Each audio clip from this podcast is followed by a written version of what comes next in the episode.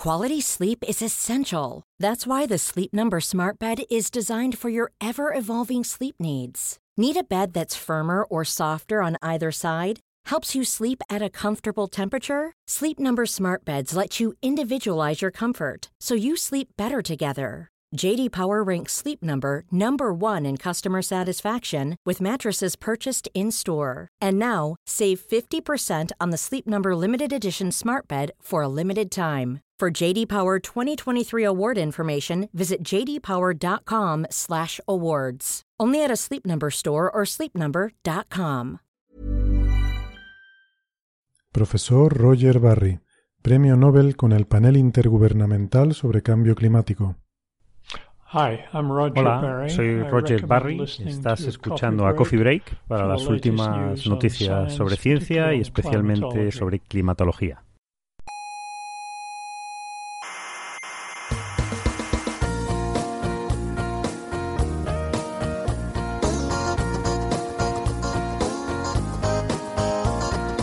Aquí comienza Coffee Break, la tertulia semanal de la actualidad científica. ¿Dirán ustedes que la estrella de Tabi tiene extraterrestres? No. ¿Dirán que la física cuántica demuestra la existencia del espíritu? No. ¿Dirán que el principio antrópico demuestra que el universo fue creado por una inteligencia superior? No. Pues no les pienso escuchar. Tampoco queremos que nos escuche. Soberbios, científicos soberbios.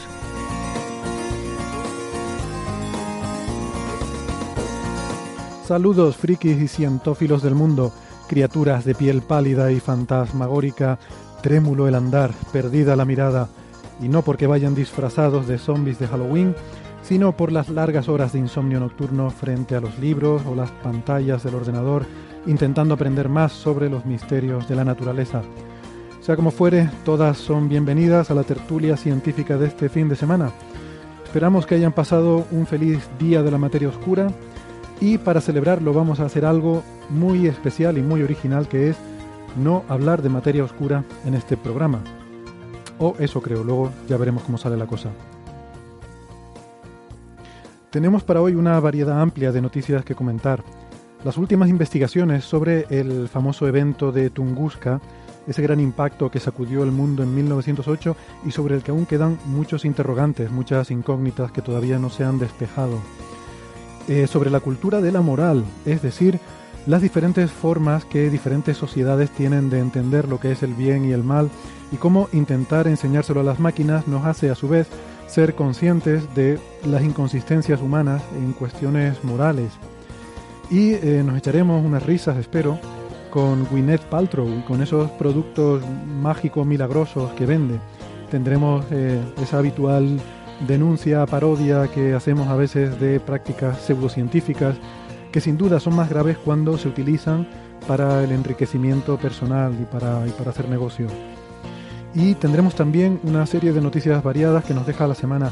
Alguna les confieso que nos ha dolido un poquito, alguna nos ha dado un poquito de bajona, pero, pero bueno, la vida sigue. Todo eso eh, en un minuto. Mm, yo antes me permito recordarles que nos pueden escuchar en internet en las plataformas de iVoox, en Apple Podcast y también en TuneIn. Les recomendamos que se suscriban para que tengan el último episodio siempre disponible en su eh, dispositivo móvil o en su tablet eh, y no cuesta nada eh, y así no se pierden ni uno solo de nuestros episodios. hay un botoncito, normalmente la mayoría de las aplicaciones de podcasting tienen un botoncito para darle a, a quien me gusta, así que si les gusta, pues ¿por qué no darle al botoncito? Y eh, también, muy importante, estamos en redes sociales, en Facebook y en Twitter, y nos haría mucha ilusión si se unen a nuestra pequeña comunidad. Por ejemplo, en Facebook hay un club de fans, que si les gusta particularmente el programa, pues ahí podemos interactuar durante la semana con muchas otras cientófilas que nos siguen eh, y hablar de nuestro tema favorito, que es todo lo que tiene que ver con la ciencia. Eh, pero si no, en cualquier caso, también en Facebook y en Twitter podemos Em, tener eh, interacción durante la semana. hay una página web donde está toda la información y esa página es señalirruido.com, todo junto y con ñ. Ahí están todos los episodios, eh, todos los episodios de Coffee Break y también con cada episodio mm, colgamos las referencias de los temas que tratamos, los papers de los que hablamos y otras referencias por si quieren ampliar información sobre algún tema que les haya resultado particularmente interesante. Recuerden señalirruido.com. Eh, y para contactar con nosotros, pues nuestro método favorito siempre es las redes sociales, que para eso están, pero si prefieren decirnos algo muy en privado, pues nos pueden enviar un correo a la dirección oyentes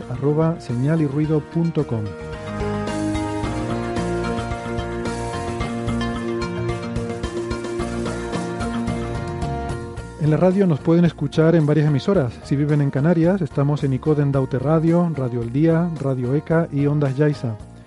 En Madrid nos pueden escuchar en Onda Pedriza. En Aragón estamos en Radio Ebro. En Málaga nos pueden escuchar en Radio Estepona y en Argentina en la FM 99.9 de Mar del Plata.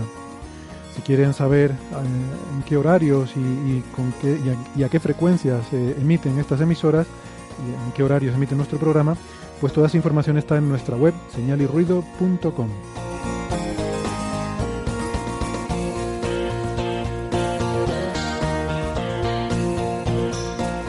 Hoy para la tertulia, aquí conmigo en la sala Omega del Instituto de Astrofísica de Canarias, me acompaña Carlos Westendorf. Hola Carlos. Hola, ¿qué tal?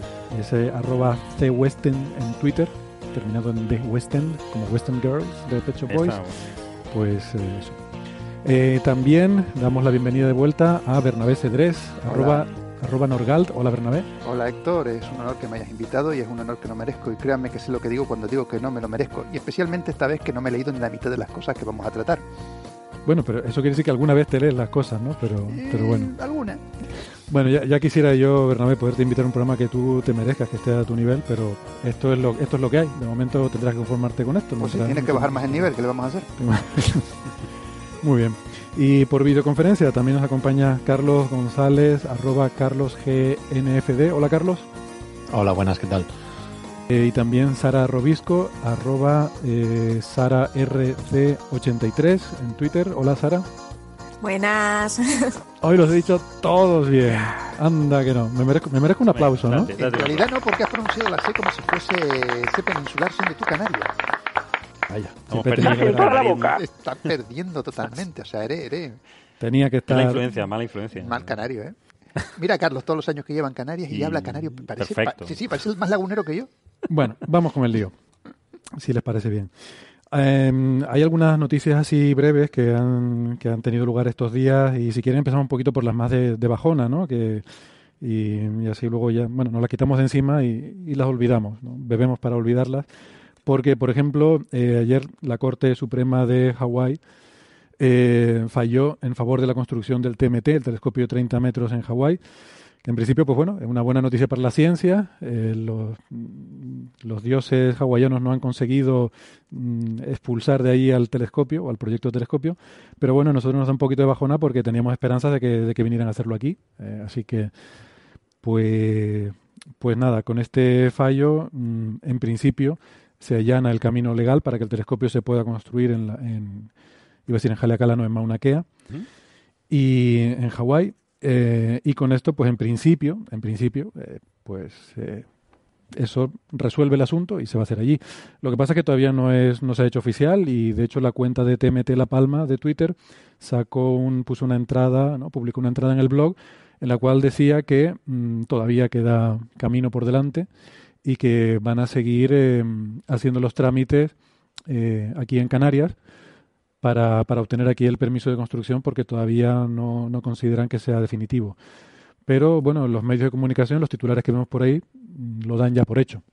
Yo, yo lamento ser un poquitito aguafiestas, pero esto es algo que sospechábamos todos que iba a pasar, más o menos, que lo que de, nos llevamos el telescopio a otro sitio, eh, diciéndolo los americanos, era más bien un que viene el coco, que viene el coco era para meter presión sobre los hawaianos, pero no creo yo que hubiese mucha intención, a menos que las cosas se hubiesen torcido demasiado, cosa que no creo, pero no creo yo que hubiese en principio ninguna mucha intención de traerse el telescopio para España, para un país extranjero, siendo una cosa totalmente financiada por, por los propios americanos. No, es un consorcio internacional, ¿eh? Consorcio internacional, seguro. Estados Unidos, Canadá, China, Japón, mm. India, es un consorcio. Pero ya te digo yo que los japoneses venirse para aquí no querían ni lo. Los japoneses son los que menos querían, menos que los estadounidenses, venir a Canarias. Ya te digo yo que los canadienses tampoco.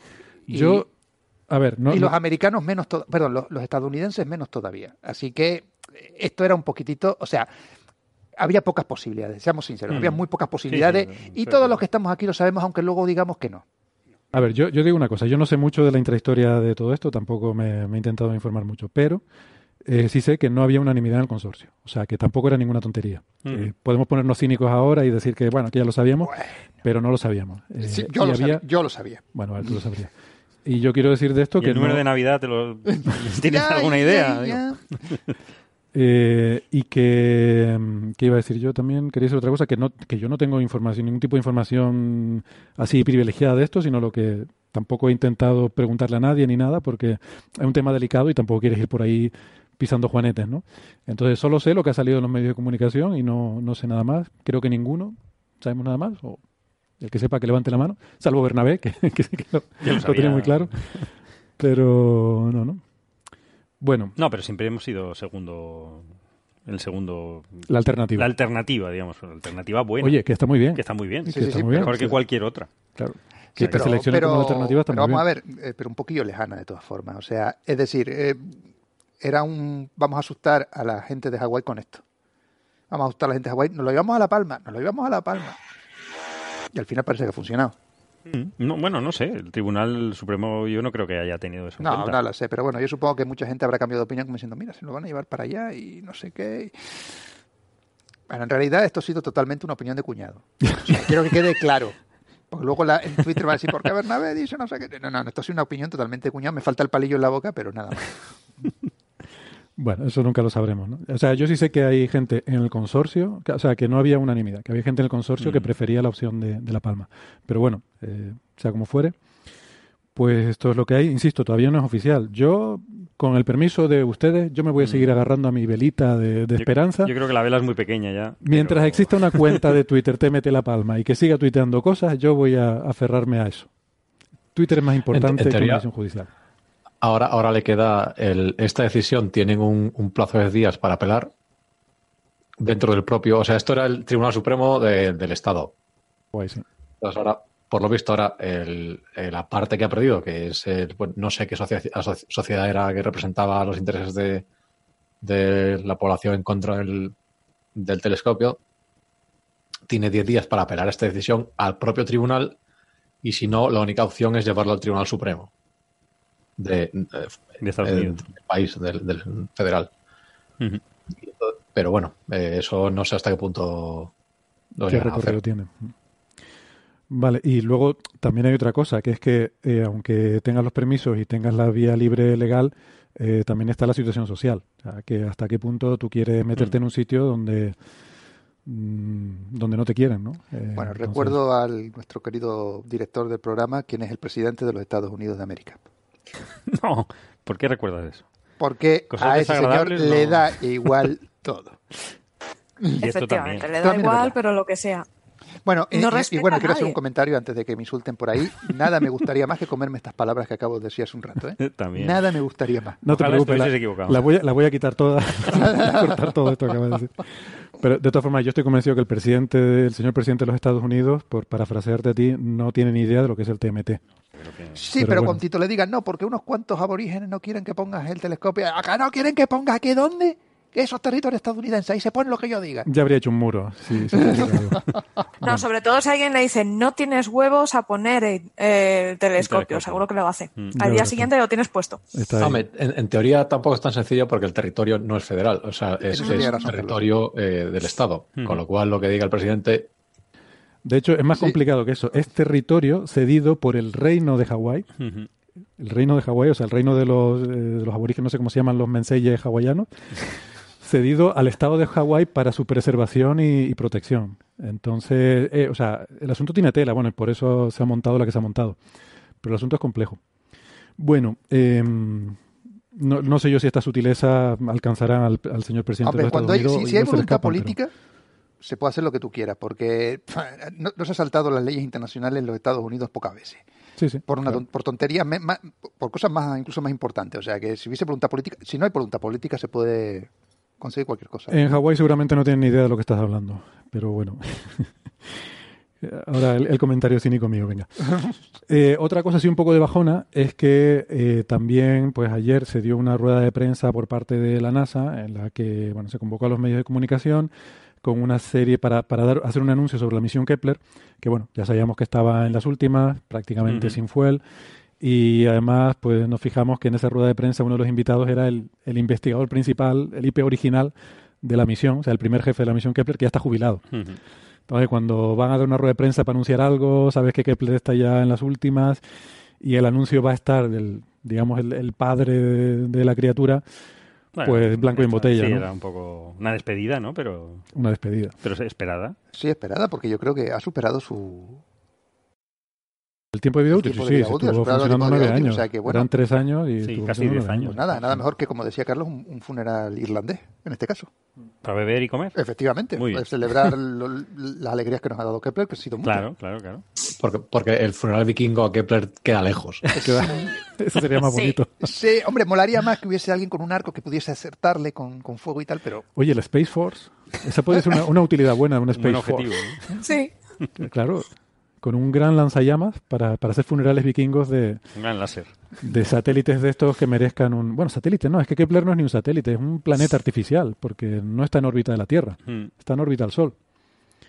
Así que, pues, pues nada. Eh, está en órbita del Sol, pero eh, en, con respecto a la Tierra. O sea, se mueve siguiendo a la Tierra, ¿no? O, adelantando a la Tierra. o sea, está retrasado respecto a la Tierra, pero, no, está, no, está orbitando la Tierra, lo quiero decir. En un poco Lagrange. Está en un punto de la ¿no? ¿no? No, no, no, no.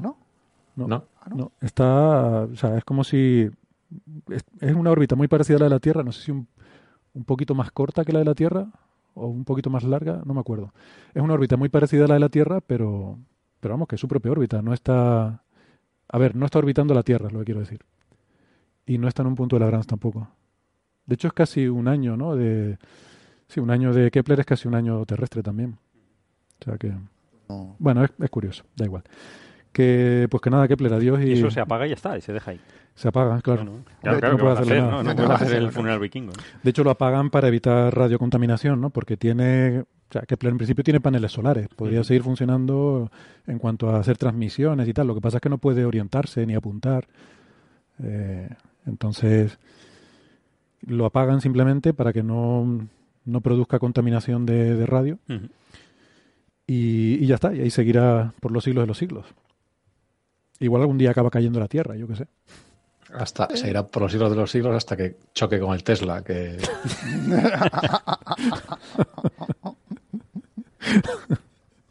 Esa sería buena. Bueno, pues nada, adiós Kepler. Un aplauso para Kepler, ¿no? Yo creo que Kepler se merece un aplauso. A ver si encuentro por aquí el... el que tiene los archivos de sonido, este aquí la Sí, sí, es terrible. ¿Eh? Bueno, ¿qué más? Cosas para comentar. Bueno, noticias un poquito más agradables. Estos días tiene lugar el Congreso eh, de la, mm, como la CEA, eh, no la CEA, la CEA es la Sociedad Española de Astronomía. Esto es la CEA, que es el... La CEA. Y que además le sale mal. Me sale fatal. Dilo tú, Carlos. La CEA. Eso. La, la CEA no. La CEA. la, CEA, que es Congreso de, Español de Astronomía. Bueno, es de las asociaciones astronómicas estas asociaciones astronómicas que hay en muchas ciudades de España, donde hacen actividades de observación astronómica y este tipo de cosas. Congreso Estatal de Astronomía. Estatal, estatal. No sabía, no me sonaba, no me salía de qué era la E. Y mm, es en Cuenca, que, mm, que creo que, Sara, no sé si te piensas acercar, pero tú tienes por allí contactos, pues me ¿no? retirado, pero me hubiera gustado, ¿eh? Me hubiera gustado ir porque tiene muy buena pinta. Y hay asociaciones, la verdad es que hay asociaciones astronómicas muy, muy buenas. Y yo recomiendo a los oyentes, si tenéis alguna cerca, uniros porque es muy interesante. Aprendes un montón, hacen actividades muy chulas. Pues el día... Y este congreso tiene muy buena pinta. Del día 1 al 4 de noviembre, 242 eh, asistentes inscritos. Eh, o sea que... esto por lo visto es una reunión bianual. Eh, yo no la conocía de antes, pero lo que hacen es reunirse cada dos años eh, en diferentes sitios y ahora pues eso toca ahí en, Cuenca. Eh, van a hablar de temas como astroturismo, de, de estas colaboraciones PROAM, estas colaboraciones... Ciencia ciudadana, ¿no? Ciencia ciudadana y colaboración profesional y amateur, ¿no? estas colaboraciones entre lo que pueden aportar los astrónomos amateurs a, la ciencia profesional y cada vez hay más proyectos de este tipo, ¿no? Bueno. Sí, un ejemplo lo tenemos en Castilla-La Mancha con el observatorio de la, de la ITA, que son es un observatorio bastante grande. Eh, ellos son amateurs, pero colaboran con proyectos profesionales, con proyectos de, de vamos, con alguna universidad. Me parece que, eh, que colaboran. O sea, sí, sí, está, está chulo. Muy bien. Eh, Carlos, tú decías que habías encontrado un, artículo en, Nature donde básicamente cuestionaban una noticia que habíamos dado anteriormente, en un episodio anterior, que a ti te había gustado mucho, precisamente. En episodios anteriores habíamos hablado de, la vida primigenia en el planeta, ¿no? en, ah, el episodio 100 creo que era una cosa así. Episodio 100, sí. número redondo, redondo. redondo. Que habían detectado unas evidencias de fósiles de hace 3.700 eh, millones de años. Tanto, 3.700, o sea, una barbaridad que será la iba a constituir la primera evidencia de vida en la Tierra. Lo que pasa es que la o sea, eso significaría que con menos de 500 millones de años ya había vida en la Tierra. a haber vida.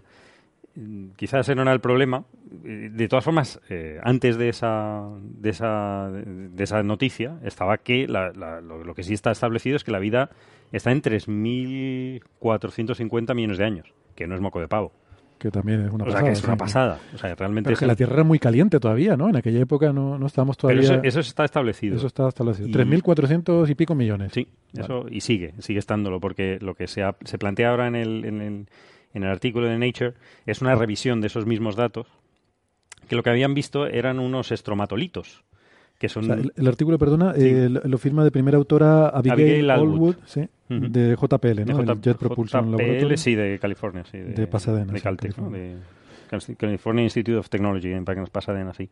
Y es una revisión un poco de esos datos que tiene mucho que ver con lo que nos vamos a encontrar en Marte o en otros planetas donde intentemos buscar vida. Claro, imagínate encontramos esto en Marte y nos ponemos contentos y es un aviso, aviso para navegantes porque esto es una revisión de esos estromatolitos que, que sí existen en la Tierra siguen existiendo. Eh, de hecho los más antiguos son los de 3.450 millones de años pero en, Australia eh, sigue habiendo ¿no? sí verdad. Que son una, unas bueno estromatolito que viene de, que no lo sabía de, de acama o, o alfombra de estroma en griego y lito de piedra. Entonces son, son unas algas unas cianobacterias perdón eso eh, que lo que hacen es por fotosíntesis, ¿no? Eh, generan oxígeno y captan el CO2 de, la atmósfera y lo van depositando en unos carbonatos que van precipitando en capas.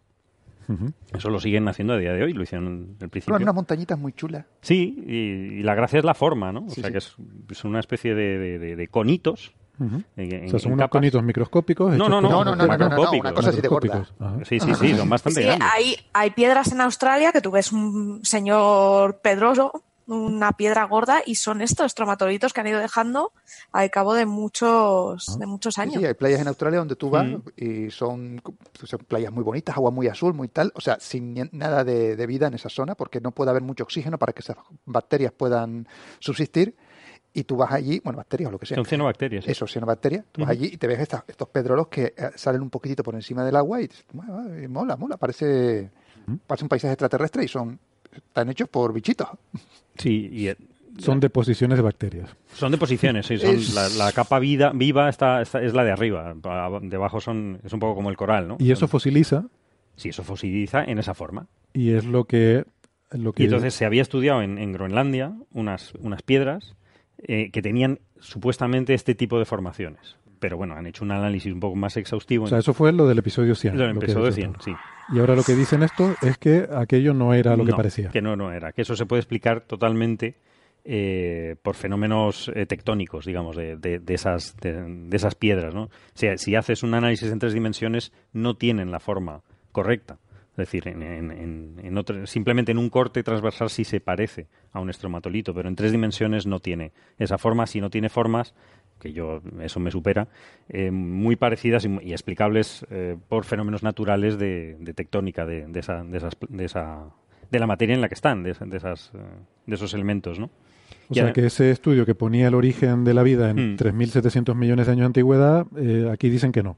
Que no. Que eso lo, descartan porque se, se forma esa, esas formaciones son de origen geológico. Sí, Sí, sí que son de puramente geológico, que bueno, que los estromatolitos además tienen que además tener una, una composición química eh, diferente y, especial que no se ve en este caso. Es decir, la capta sí hay una captación de carbono, pero eso también se puede explicar eh, geológicamente.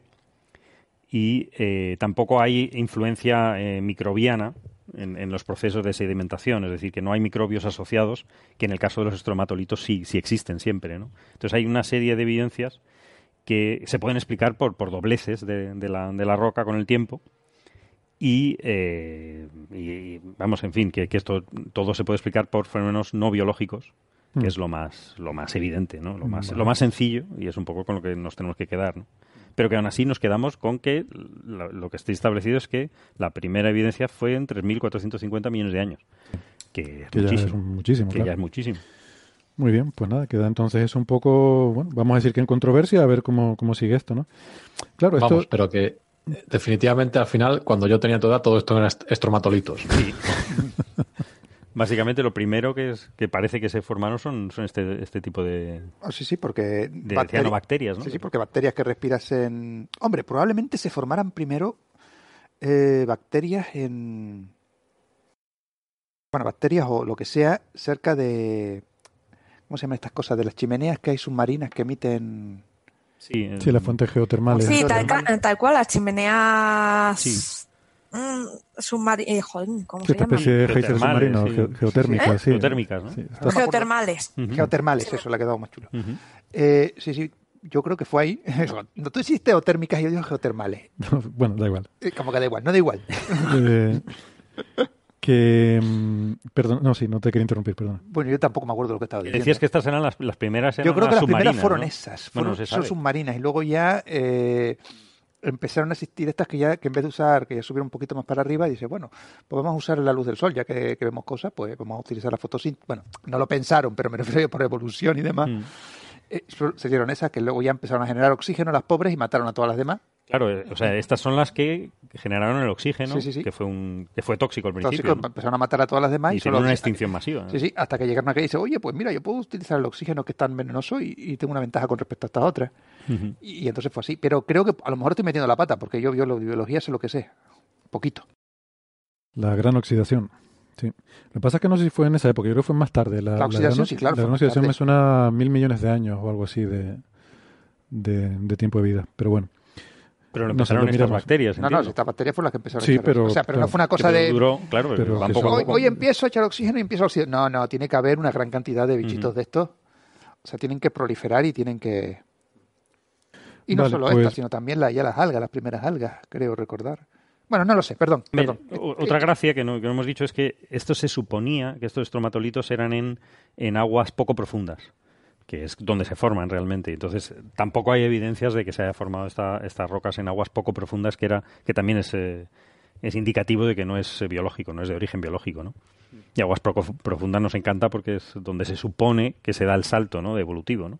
No se tiene claro, pero eh, es una suposición que siempre se hace, ¿no? Que, que en esa interfaz de agua-tierra es donde evolucionamos las especies y salimos nosotros al final. Vale, pues lo, lo, marcamos entonces para, para seguir este asunto. bueno, es lo que tiene, como decías tú, no estar al límite, ¿no? Siempre de la noticia. Claro, la ciencia tiene esto, ¿no? Y, Creo que la semana pasada también Sí, eh, otra de las cosas. No, es que quería decir eso, que cuando estás hablando de cosas en la frontera, pues luego a veces resulta que, que no son, porque luego sale otro estudio que dice que no es así. Más cuando tienes astrofísicos hablando de biología, que los pobres no saben de dónde. Ya, pero esto no, a ver, esto no es culpa nuestra. O sea, esto había, había un artículo diciendo una cosa y ahora sale otro diciendo que no, que aquello estaba mal. Entonces, nosotros ahí simplemente lo contamos, ni ponemos ni quitamos nada. Igual que contamos la semana pasada, tuvimos un, eh, un debate, creo yo, muy interesante sobre las inconsistencias de la física cuántica, basado en un paper eh, que estábamos comentando, que creo que había salido de Nature Communications, y en el paper había un, ¿cómo se llama? un no-go theorem, un teorema de, que dijimos, de va a ser que no. va a ser que no. Em, y eh, bueno, pues eh, en ese paper planteaban un experimento mental que ponía de manifiesto que em, los sistemas que se intenta considerar un sistema cuántico macroscópico que incluye observadores, pues eso da lugar a, inconsistencias en las predicciones de la propia física cuántica. Entonces, bueno, eso ahí derivó en una conversación bastante, creo que bastante, bastante curiosa y bastante interesante sobre interpretaciones de la mecánica cuántica y demás. Eh, y lo curioso es que estos días hemos visto una entrada en el blog de Francis Villatoro eh, en el que se hace eco de, de este paper y básicamente dice que está mal. que, no nos lo creamos, que está, que está mal el paper, ojo, no, no lo que hablamos nosotros, ¿eh? Lo que- nosotros partimos de la base de que el paper estaba bien y en función de eso nos pusimos a discutir. Eh, entonces, lo que dice Francis es que ese paper está mal. Así que, pues nada, tengo muchas ganas de que Pues sí. el próximo día que venga Vamos nos lo cuente. Francis, Eh, ¿de qué me sonará ese nombre? Entonces, no sé Hay si que invocar a Francis. hay que invocar Invocamos a a Francis. Creo que si lo nombramos tres veces aparece. no, pero bueno, igual, igual nos escucha porque él suele, suele escuchar el programa. Así que nada, estamos a la espera de que el próximo día que venga le ponemos los deberes, ¿no? De Venga. que, que nos cuente esto y a ver por qué está mal ese paper, ¿no? Nosotros asumimos que el paper está bien, pero oye. eh, Nada, Héctor, que tienes pues- que aceptar que te equivocaste. ¿Qué le vamos a hacer? Sí, sí, bueno. yo- Hombre, y el Yo- revisor de los, los árbitros del, del paper. A ver, a ver, a primero me- los a mí me- autores, primero los autores, luego los revisores. Revisores. A ver, yo, yo he sido revisor de artículos, o sea, Uy. pues, o sea, Se acabó el si mundo, he sido yo revisor, de, si yo he sido fin. revisor de artículos, puede entrar cualquier cosa en la ciencia. Ay, Sí, no, hombre, hay veces, a ver, a veces los artículos están mal. Sí, a veces están mal. Claramente. Y el revisor también está mal ese día. y se pueden venga, equivocar y eso es, vente. a ver, pero es que eso es lo que, lo que, bueno, lo que decíamos antes, ¿no? Es estar ahí en, eh, la ciencia ahí en frontera, es que a veces publican cosas y a veces están mal. A veces publican cosas que están mal y no es ciencia de frontera, sino son tonterías. Bueno, también pasa, a veces se cuelan, ¿no?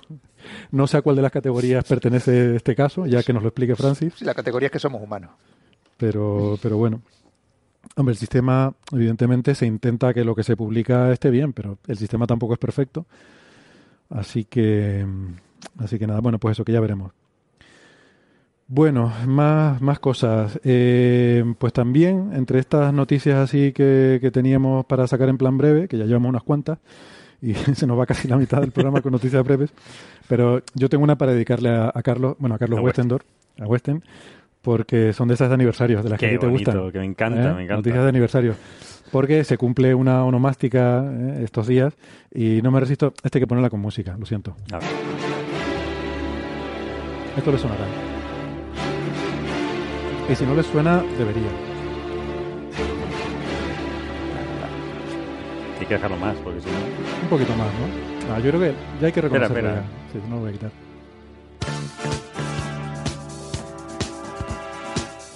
Bueno, seguro que nuestros oyentes ya... Es la no versión la musiquita. sesentera, ¿no? Eh, ¿Eso qué es? ¿Qué, qué vais a hablar de Luis Cobos? ¿O qué de- de- de- qué vais a A ver, a ver, es que no me puedo creer que tenga semejante incultura.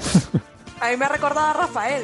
Mira la Por otra, favor. Dios mío, esa es la música de la Guerra de los Mundos, no me fastidien. Sí, la señor, guerra sí, de los señor. mundos. Has acertado. Esto es un clásico. Es un clásico.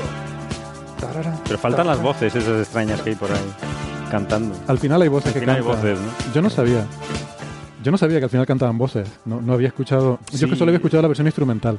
Yo tampoco la había contestado entera, ¿no? Bueno, esto yo pensaba que era una banda sonora, no es una banda sonora. O sea, La Guerra de los Mundos es una novela y las novelas no tienen música, ¿vale? Ujú. Hombre, existe una película muy famosa de la Guerra de los Mundos de los años 50 quizás. 50, sí. Sara está haciendo un gesto así de- como de discoteca, de baile de Sí, es un música poco ochentero esto, ¿eh? No, esto es de los 70, ¿no? El- Bueno, Está- premonitorio. Esta la oía yo cuando yo era pequeño. Yo también. En la radio. Esto es se Claramente. entero total, ¿eh? De pantalones de campana y... Es que claramente, claramente que esto, creo que este episodio va a ser el favorito de los seguidores de Camela. Carmela. Bueno, esto es Jeff Wayne, ¿vale? Eh, esto es en años 70. A ver, cronológicamente, primero la novela. La novela de H.G. Wells es del siglo XIX, de finales, es de 1800 Sí. algo, no me acuerdo. Algo, sí. 1800 Finales del, Finales, del sí. 19. Muy 800 mucho. 1800 mucho.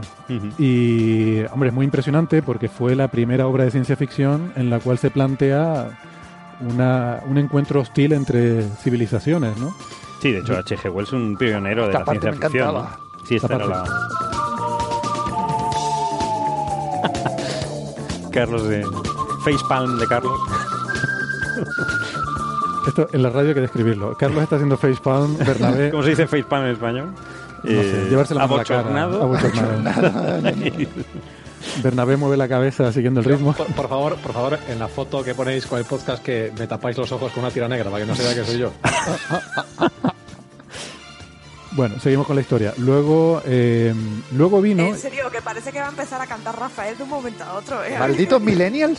Como broma, como broma está bien. es bastante yo creo que gente. ¿eh? ¿Qué- qué- qué- Bueno. ¿Cuántos años tienen ustedes? Lo quitamos ya, venga. Lo quitamos. Lo quitamos. Es que esta parte me gusta. Está buenísima. Yo espero que tengan los derechos de esto. ¿eh? Ahí, ahí, ahí. Ahí, ya, ahí lo quitamos. Ahí, pues ahí cantaban, Hasta estaba aquí. genial. Ahí empezaban a cantar y esa parte yo no la conocía. Yo solo conocía la parte instrumental. Yo no he escuchado el disco, pero luego lo he estado escuchando, porque conocía esta canción, y toca el Thin Lizzy, el, el Phil Lynott, que es un, un grupo, un grupazo, vamos, y, y- y participa. Y entonces, he vuelto a escuchar Thin Lizzy y me encanta, Thin Lizzy. A ver, esto es un clásico de su época. O sea, evidentemente Sí, puesto sí. hoy en día suena un poco raro, pero Como que esto suena es, un poco raro, es una maravilla. esto es rock, eh, ¿cómo se dice? Rock orquestado. Mm, Sí, eh, sinfónico. O sea, una cosa... Bueno, mucho. rock. ¿Cómo? Que sí, joder, que sí. Claro, aquí iba a decir una es- salvajada, pero me lo voy a callar. A ver, A ver, pu- puede ser dos cosas. Esto puede ser prog rock o un caso 1500. O sea, no puede ser, es una de las dos cosas, nada más. yo no sé lo que es un caso 1500, pero bueno. El Casio 1500, el, el, ver. el Tan, órgano tan, que te regalaban en tu tan, primera tan. comunión que tenía un Ah, el que hacía- Casio. El Ah, el Casio. Casio. Es verdad. El Casiotone. El Casiotone. El de toda la vida. De hecho, no hace muchos años había un grupo que se hizo famoso porque tocaban todas sus canciones con un Casio. ¿Ah, sí? Madre Sí. mía. Eso es- debe estar en YouTube, seguro. Bueno, yo lo que estoy es que tengo que tienes que cambiar de invitados porque no puede ser que traigas a estos millennials que no sepan de dónde viene la música y que se quejen de ella. La verdad que para, para hablar de esta parte tenemos que haber quitado a los jóvenes. Efectivamente. Tenemos que quitar a la gente joven. pero Bueno, ¿qué es esto? Insisto, Sí, hombre. A ver, está bien, está bien, está bien porque vosotros cono- conoceréis a H.G. Wells, pero vamos, o sea, justo eso iba a decir, que yo a mí la novela no me queda tal, pero soy suficientemente respetuoso con los clásicos como para decir que aunque esto no es de mi época, la novela de H.G. Wells pues fue una cosa, eh, fue una cosa varias muy novelas. importante. Tiene varias. Hay uno de Sí, Viaje a la Un Luna montón, estupenda. La, la Viaje a la la máquina del tiempo. Máquina La máquina tiempo. del tiempo, por Mm. favor. O sea, son, estamos hablando de clásicos de la ciencia ficción. Pioneros, de hecho. Pionero. Con Julio Verne, ¿no? Exa- Exactamente. Con Julio Verne, uno de los grandes. Eh, bueno, pues luego eh, esto, mm, realmente la- lo que hizo sobre todo muy popular esta obra de ciencia ficción, que hasta ese momento era más bien de, para la gente del género, fue... pues la música. No, estamos por la No. novela. La, la música viene después. Se ha quedado traumatizado. ¿eh? Sí, sí, sí. Ahora se lo va a poner en Spotify y verás. Se la, la voy a poner al final. Bien, bien. Pues eh, luego eh, esto se, se lió, se lió parda cuando Orson Welles, que, que no es Wells, es Welles, Bueno, que, que se parece mucho el apellido, pero no. Orson Welles eh, en la cadena radio CBS hizo una, una versión radiofónica de la novela y aquí está el aniversario. Esto es de lo que se cumplen Ah, 80 vale, vale. años. En 1938, el, el 30 de octubre, es cuando Orson Welles eh, hizo esta versión para la radio CBS en la que lo narraba, eh, él, pues era un actor, y lo narraba como si fuera un periodista dando información, pues ahí a pie de, ¿no? Eh, con el micrófono a pie de calle, de que habían aterrizado los marcianos y estaban destruyéndolo todo y matando a la gente, ¿no? Em, y claro, ellos eh, ponían eh, un mensaje, ¿no? Salteado de que esto era una ficción radiofónica, pero claro, la gente que sintonizaba entre un mensaje y otro no se enteraban y pensaban que estaba ocurriendo en realidad. Además, el programa empieza diciendo esto es un que, lo, que estuve viendo el programa, por cierto, que está en el link que tú mandaste, y empezaba diciendo esto es una representación de la novela de H.G. Wells, bla, bla, bla, bla. Ah, pero esa parte no la oye nadie. No, por lo visto que no. Claro, mucha gente se lo perdía. Y además es que estaba muy bien hecho, porque no lo hacían como una, como una novela, sino que lo iban haciendo interrumpiendo la programación de la radio. O sea, estaban dando música, que no era esta música que pusimos, sino otra cosa. De hecho, Era creo- música. Era música. Era música. creo que estaban Yo poniendo... es que la próxima vez que me invites voy a venir con un Kalashnikov, que lo sepas. ¿eh? No, la, la próxima... Esto, hacemos un coffee break entre nosotros tres y ya está. Y dejamos fuera a Carlos y a Sara. Sí, sí, sí. De ¿Sois, hecho, capaces de de hecho- poner, sois capaces de poner Bonnie M o algo así. Hombre, Sí, sí, sí, pero un eso, respeto, eso ¿eh? es música clásica. De, de hecho, podéis hacer un coffee break entre vosotros tres sin micrófonos y ya salimos. Eh, Rasputin mola mucho. Y además me encanta cómo cuenta la historia. Ma Si- Baker, Si miras básico. la letra... Sí, sí, sí. está. Sí, Ma- Baker Yo confesaré que estuve en un concierto de Bonnie M. Bueno, Bueno, ah, espera, espera, espera. Ahí. Uy, ver, espera, ahora los raros somos nosotros. Ahora, A ver, esto es un programa de ciencia, les Venga, recuerdo, volvamos. ¿vale? Ciencia y cosas relacionadas con la ciencia, ¿vale? Ya el, el tema musical, ya los 40 principales, eso Bueno, ya si otro uno de. Gengis Khan, ya. Eh, bueno, pues nada, simplemente eso, que iban interrumpiendo la programación de la emisora para dar los boletines de información de la invasión de los marcianos. ¿no? Es una fórmula totalmente revolucionaria, pero se ve que no cuajó mucho porque el efecto de, de pánico social, de alguna forma, no sé, Justo en, en preguerra mun- mundial, ¿no? Está en una eso se- situación de crisis muy grande y de... Sí, la verdad que no era el momento. Es que No, también. bueno. sí, la- era- a ver, son ideas de bombero. que no sé de dónde viene la frase ideas de bombero, porque yo los bomberos que conozco son gente muy sensata, Los más, sí. pero. Y también debo decir que está un poco exagerado, por cierto, el mito sobre el cuerpo de los bomberos. Pero bueno. Hay, hay un Ah, yo cuerpo- pensé que te referías al mito sobre este, que tampoco había sido para tanto lo de. H.G. Wells, ¿no? Tu cuerpo. hay- hay un cuerpo- No, me, me- en fin, me estoy ramificando arbóreamente, pero. No sé, por hacer algo diferente hoy. Bueno. Eh, entonces, siguiente cosa, eso, 1938, se cumplen 80 años, eh, la emisión radiofónica. Luego vino la película. Ah, que La película también. clásica, buenísima. Del 50 y tantos, ¿no? Sí, de los años 50. Que a mí me. Yo la vi en, sí, en la tele. Yo la vi en la tele y La vi en yo la tele. hubiera jurado que era, 53. que era más moderna. Pero no la vimos en el año 50, Carlos, No. que ya te veo la risa. A Carlos González está riendo. Pues no, no Pero la, la vimos. vimos hace mucho tiempo. Yo por No fuimos al estreno. Yo no, no, pero esa película y me cagué de miedo viéndola porque era muy pequeñito. Y yo también era No, no fuisteis al estreno disfrazados de, De alienígenas. Marcianos. Disfrazado de, lo- de los protagonistas que eran señores con sombrero. A mí me llama la atención porque era una peli de naves espaciales Sí, sí. en las que la gente iba, señores con gabardina y sombrero. Sí, sí, sí, sí, sí, sí. Yo respeto. Ah, pero los aliens estaban bien hechos con sus tres ojitos y sus cosas, ¿eh? Oye, los efectos especiales eran revolucionarios para la época. ¿eh? Gracias. parece que los efectos especiales empezaron con Star Wars y Star Trek. Y resulta que no, ya los había de antes. Y eran muy revolucionarios para la época. Les invito a que vean escenas sueltas que hay en YouTube. No digo la película entera porque eso igual es mucho pedir, pero yo recuerdo que la película Sí, sí, no, estaba no, los muy efectos- bien. a ver, los efectos especiales empezaron con King Kong, no me jodas, Héctor. Mm. Bueno, Bueno, incluso antes, Incluso lo, ya en la película de los Lumière, De la lo- del- de de, la- la Sí, Tierra a sí, la la Luna, Tierra a ya la Luna. tenía- a ver, el propio cine es un efecto especial Sí. eh, ya de concepto, es un engaño, una ilusión óptica, ¿no? Y, pero vamos, los de esta peli estaban bastante bien. O sea, No, no, sí, molaban bastante. Me gustaba mucho el ruido que hacían los rayos láser. Sí. Bueno, rayos láser no, los rayos de plasma los que rayos de lanzaban los- fuego, ¿no? Lanzaban- rayos de fuego, sí. una cosa así, un, un ruido muy En la chulo. novela hablaba de rayos de fuego algo Sí, así. sí, era un ruido muy chulo que hacían y, y daba miedo. ¿eh? A mí me daba miedo cuando era pequeño, ahora lo veo y no tanto, pero... eh, Hay una escena que, que es muy impactante cuando va el cura, va un sacerdote, Ah, sale ahí con la Biblia para acercarse a lo- la nave de los marcianos, ¿no? Y va a ir rezando y tal, y es una escena así con tensión que parece que va a pasar algo ahí irrelevante y lo cogen y lo fríen. Claro. O sea que, Hombre. no, que- ver, es que no se había dado cuenta de que los tipos eran Pero eso- hinduistas, contra. Parece mentira que no Claro, no- es que, no, Western dice, ¿qué esperabas? Pero es que eso, eh, en las películas eso no era habitual. O sea, normalmente cuando había una escena a la que le daba un dramatismo es porque iba a pasar algo importante, ¿no? Eh, y luego, hasta Indiana Jones, no hay una escena así, Sí, la famosa escena de Indiana famosa. Jones del encuentro con el, ¿no? el espadachín. Y, spoiler, voy a hacer un spoiler de Indiana Jones, por favor, si no la han visto. En la primera peli de Indiana Jones hay una escena que se encuentra con un espadachín que empieza a hacer virguerías con una espada y entonces eh, Indiana Jones saca la pistola y lo mata, ¿no? O sea, me estás Con lo cual- comparando a un sacerdote con una Biblia a un espadachín asesino que quiere matar a Indiana Jones. Estoy comparando una escena que se plantea como que va, va a ocurrir Sí, algo va- ahí va a haber un ¿no? desenlace Ah, interesante Héctor, y luego Héctor, de tensión. me has ofendido.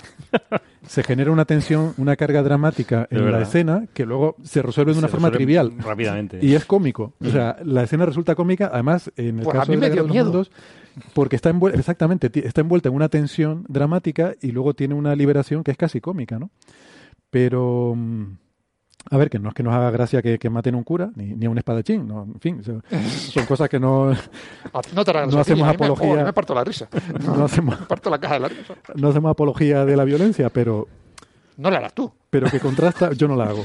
Aquí cada uno es responsable uno. de sus eh, de las cosas que dicen. O sea, Carlos González y Sara nos están mirando como diciendo ¿qué ha pasado hoy? "Sarta Bueno, de tonterías está diciendo esta gente". Se supone que este es un programa de ciencia. ¿Qué estamos haciendo hablando de esto? Lo voy a dejar ya porque además Pero estamos, es divertido. estamos hablando de cine montón, y no- seguir, seguir. va a venir el amigo Alberto Corbí y nos va a dar caña en Twitter por la cantidad de barbaridades que estamos diciendo sobre cine.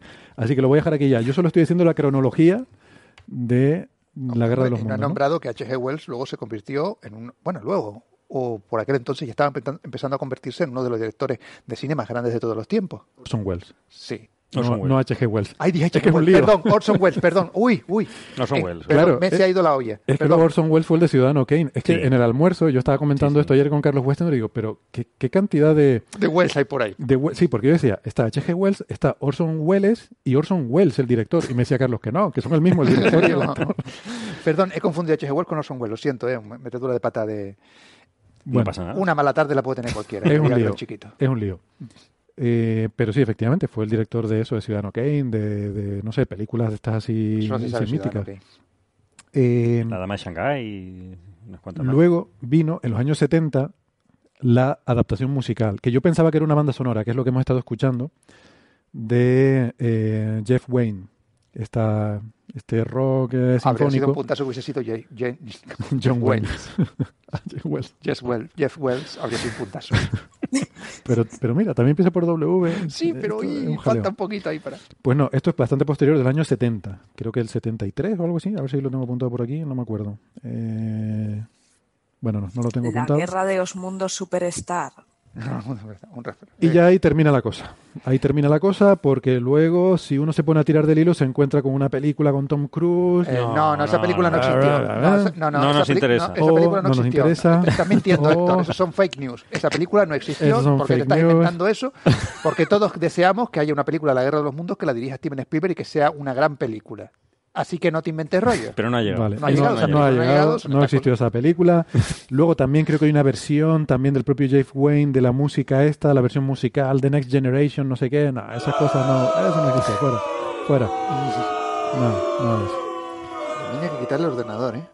Pues es el, el becario nuevo que tenemos de técnico Ah, de sonido es verdad. que se ha puesto creativo. Déjalo ya, niño. Deja ya los ruiditos. Para los que no estén viendo esto, les quiero decir que Héctor está hablando solo. Que no, que no. Que es un becario bueno, que tenemos. Volviendo a hablar de una cosa que le interese a alguien. Venga. el- Otra cosa interesante de H.G. Wells, no, no solo escribió un montón de libros de ciencia ficción y fue, bueno, no fue pionero, pero fue, digamos, uno de, uno de los pioneros Uno de la ciencia ellos. ficción. También fue pionero de, de los wargames. O sea, H.G. Wells publicó un libro que se llama Little Wars, A Pequeñas Guerras, que es un conjunto de reglas para simular eh, conflictos armados con, mini- con, con toy soldiers, con miniaturas de, de juguete. Y, y es, si no el primero, uno de los primeros eh, de estos juegos, que después evolucionaron a, a Warhammer y a 50.000 cosas, que terminaron siendo en, en los juegos de rol que tenemos Luego ahora. me llaman a mi friki. Vaya. Bueno, bueno. Pero estos son juegos hecho- físicos, no de ordenador. No, no, sí lo sé, lo sé que son físicos. El, son el- físicos. el libro, el libro, el título del libro también es, es un reflejo de su época. Pues el título, el libro se llama eh, Little Wars, Pequeñas Guerras, un juego para niños de 12 años a 150 y, para las más listas de las mujeres a los que les gustan los eh, libros Uh. y juegos de niños. Uy, lo que ha dicho. Bueno, bueno. Facepalm. Que Tenía pare que ya. decirlo, es que tenía que Para decirlo. ya, deja ya los ruiditos. Estate quieto. Eh, el becario. Y es de 1913. Es ese libro. 1913. Bueno, hay que poner las cosas en el contexto de, de su época, ¿no? Eh, luego la gente se queja de que la ciencia no llega al gran público. Claro, si somos nosotros los que nos encargamos de, de promocionar la ciencia y mira por dónde nos vamos a hacer jueguecitos. y- Bueno, hombre, no nosotros no, hay, hay gente que lo hace, hay gente que lo hace bien. Quiero decir que no, no, no depende todo de nosotros. Estaríamos bien. Bueno, eh, venga, vamos, vamos con más cosas entonces, porque yo creo que si no nos vamos a seguir liando con la guerra de los mundos. Porque todas estas cosas, yo qué sé, la nostalgia, el factor, la nostalgia, la nostalgia ya no es lo que Ya era. no es lo que era, Ya como el que futuro. como el futuro. Venga. Vamos con cosas interesantes. Por ejemplo, mm, un artículo en Nature, y además Sara, creo que este te interesó a ti. Eh, se titula El experimento de la, la moral de las máquinas. ¿Cómo, cómo lo traduciríamos? The Moral Machine Experiment. La moral de las máquinas o algo así. La Y- máquina moral. La máquina máquina moral. moral, Héctor, ¿cómo estás hablando inglés? Tú no estuviste viviendo un montón de años en Estados Unidos. No, ese era otro. Pero no, es que de verdad, con la cosa del genitivo sajón y tal, no sé cómo diríamos The Moral Machine Experiment, porque he visto luego cómo, de qué va el artículo. Mm. Yo creo que va. Bueno, que nos cuente Va Sara sobre, de qué va, a de qué va el ver, esta y- gente va sobre un experimento que ha hecho el MIT, que además eh, tenéis una página web donde tenéis el, han hecho un jueguecito y lo tenéis en la página web de MIT y podéis jugar. Entonces, eh, lo que consiste es ese jueguecito, la gente lo va, va jugando a él y van estableciendo un conjunto de entrenamiento para futuros coches autónomos. Así que, ¿en qué consiste este juego? Pues muy fácil. Tú tienes un coche, imaginas un coche autónomo, ¿vale? Y te pone dos situaciones. Gente cruzando en varios carriles o en un carril cruzando y en otro un muro y tú tienes que elegir qué va a hacer si el coche no puede frenar, a quién atropella. Un experimento muy desagradable, perdona. en función de quién va dentro del coche eh, y la gente que está cruzando, tú tienes que elegir, o si está cruzando en rojo y tal, tú tienes que elegir a quién dejas vivir y quién no. Entonces vas probando, haces el juego y una vez terminas te dice, según lo que has respondido, pues un poco si respetas más a los perretes eh, frente a las personas, si vas matando más gente gordita que delgados. Eh, entonces, cosas de estas, ¿no? Es muy divertido. Pero Sara, una pregunta, pues yo solo, solo, lo he leído, solo lo he leído muy por encima, no, no lo he mirado en detalle. Pues el paper es un poco, eh, te describe el juego este, de cómo ellos, este conjunto, o que van sacando ellos de lo que hace la gente, van estableciendo una serie de pautas para el, pero la, pregunta, en este, la pregunta es, en este juego que te plantean, ¿no? De que va el coche y tienes que decidir si ponerlo de para otro, ¿lo, ¿tienes tiempo para pensar o tienes que hacerlo muy rápido? No, para que no ellos te dan tiempo. Te dan, me parece, unos, te dan un tiempecillo. O sea, son decisiones meditadas. Los, resultados que sacan aquí, que a mí me llamaron mucho la atención, mm. se basan en decisiones meditadas, no en, una cosa impulsiva. Vale. De todas formas, a mí me parece un poco una tontería. ¿Por qué? Porque en el momento en que tú estás a esa velocidad, el vehículo no sabe si lo que tienes en un, en un carril son ancianos, son un bebé, no se va a dar cuenta. Él va a intentar eh, girar o hacer lo, que menos daño haga, ¿no? O lo que le hayan, mejor dicho, lo que va a hacer es lo que le hayamos eh, entrenado para que haga. Y dependiendo de, de, la situación, se parece mucho a lo que está en su conjunto de entrenamiento o no se parece en nada, puede actuar de una forma u otra. O sea, tampoco creo que esto sirva para nada. Yo personalmente no. Yo lo veo, por lo que yo vi, es como un experimento el está muy bien. Eh, a, mí, a mí me ha gustado, sobre todo la introducción, que un poco explican a, qué viene todo esto. Entonces, ellos lo que dicen es que en algún momento alguien va a tener que tomar una decisión sobre eh, cómo evaluar este tipo de situaciones. Entonces, aunque tú no vayas a. O sea, y esto lo que hace el experimento este es básicamente lo que tienes un muestreo muy grande de gente entonces, ¿qué es lo que piensa la gente en ese tipo de situaciones? No, si tienes que elegir entre matar a tu conductor o matar a un perrito, ¿qué, qué, es lo que prefiere la gente en esas situaciones? ¿no? Entonces, lo que dicen es que, o sea, que esto nunca se había hecho con, una muestra muy grande de gente. Entonces, que, o sea, sigas o no lo, que, lo que la gente opina, al menos tienes que ser consciente de que la opinión generalizada de la gente es esa. Y además de que esto no es una cosa eh, monolítica sino que las preferencias de país a país pueden cambiar un poco. O sea, hay sitios donde a lo mejor, yo qué sé, dependiendo de lo guapo que seas, pues a lo mejor prefieres matar al perro o no, o cosas así. O hay muchos países en los que prefieren eh, este antes que antes que eh, matar a otro a un anciano prefieren salvar a un doctor, con lo cual pues a lo mejor merece la pena montar un negocio de camisetas que sean yo soy un doctor. Vamos. claro. Pero eso, o sea, es, es que eso es lo que yo veo, ¿no? Que Perdón. Sí, que eso es lo que yo veo, que se plantea un poco como una necesidad que va a surgir con los coches autónomos, y estoy de acuerdo, eso habrá que resolverlo de alguna forma, pero lo que ponen aquí no me parece que sea una solución a eso, hmm. sino me parece que es como una especie de mega encuesta que puede tener su interés sociológico, ¿no?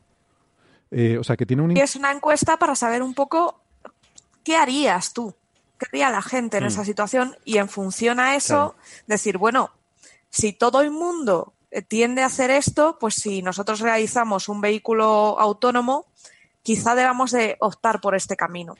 Pero tenemos o acercarnos a esa opinión. Tenemos un problema muy gordo aquí. Primero, porque estamos haciendo una encuesta en Internet. Sí, Con lo que, hay mucho troll. Anda, con los, no hay troles. No, y sesgos también. No solo sesgos, sino troles. Y, que yo me puedo hacer un bot perfectamente para hacer esa encuesta un millón de veces. También. Bueno, pero las respuestas eran. La, encuesta está bastante bien controlada. Y, bueno, aunque esté bien controlada, aunque esté bien controlada. Lo siguiente es que. Tiene, un eh, conjunto, o sea, tienen dos conjuntos de datos. Que no tiene por qué ser un resultado democrático. O sea. Eh, no, pero es indicativo en general. Eh, no, es indicativo lo que piensa la gente, pero lo que piensa la gente no tiene por qué ser lo correcto. Ah, bueno, eso No, pero por eso digo yo que esto no es para que lo hagas, sino para. A mí me, resulta interesante, como, insisto, como experimento sociológico. No, sí, sí, porque como dice mm. lo que tú dices, sí, que hay cosas correctas que son correctas en, Iberoamérica y no son correctas en Europa. O, son, correctas en Europa y no son correctas en Asia. Sí, eso, eso sale. Entonces, Eso es entonces, esto es lo interesante en mi opinión. Eh, ¿Cuál es lo correcto? Claro, o sea, que el bien y el mal depende de a quién le Eso es lo que dicen en la introducción del paper, que dice, en algún momento, o sea que alguien va a tener que tomar estas decisiones. Pueden ser eh, tecnólogos o pueden ser eh, filósofos, lo que sea, pero quien las tome tiene que saber que no necesariamente su opinión tiene que coincidir con la de la gente. Por ejemplo, en Alemania ya hay leyes que regulan este tipo de casos. Por ejemplo, una de las cosas que dice, una, o sea, una normativa para coches autónomos y tal, y lo que exige es que no se discrimine a la gente por edad. O sea, que en ningún momento eh, la inteligencia artificial del coche dé preferencia a una edad respecto a otra.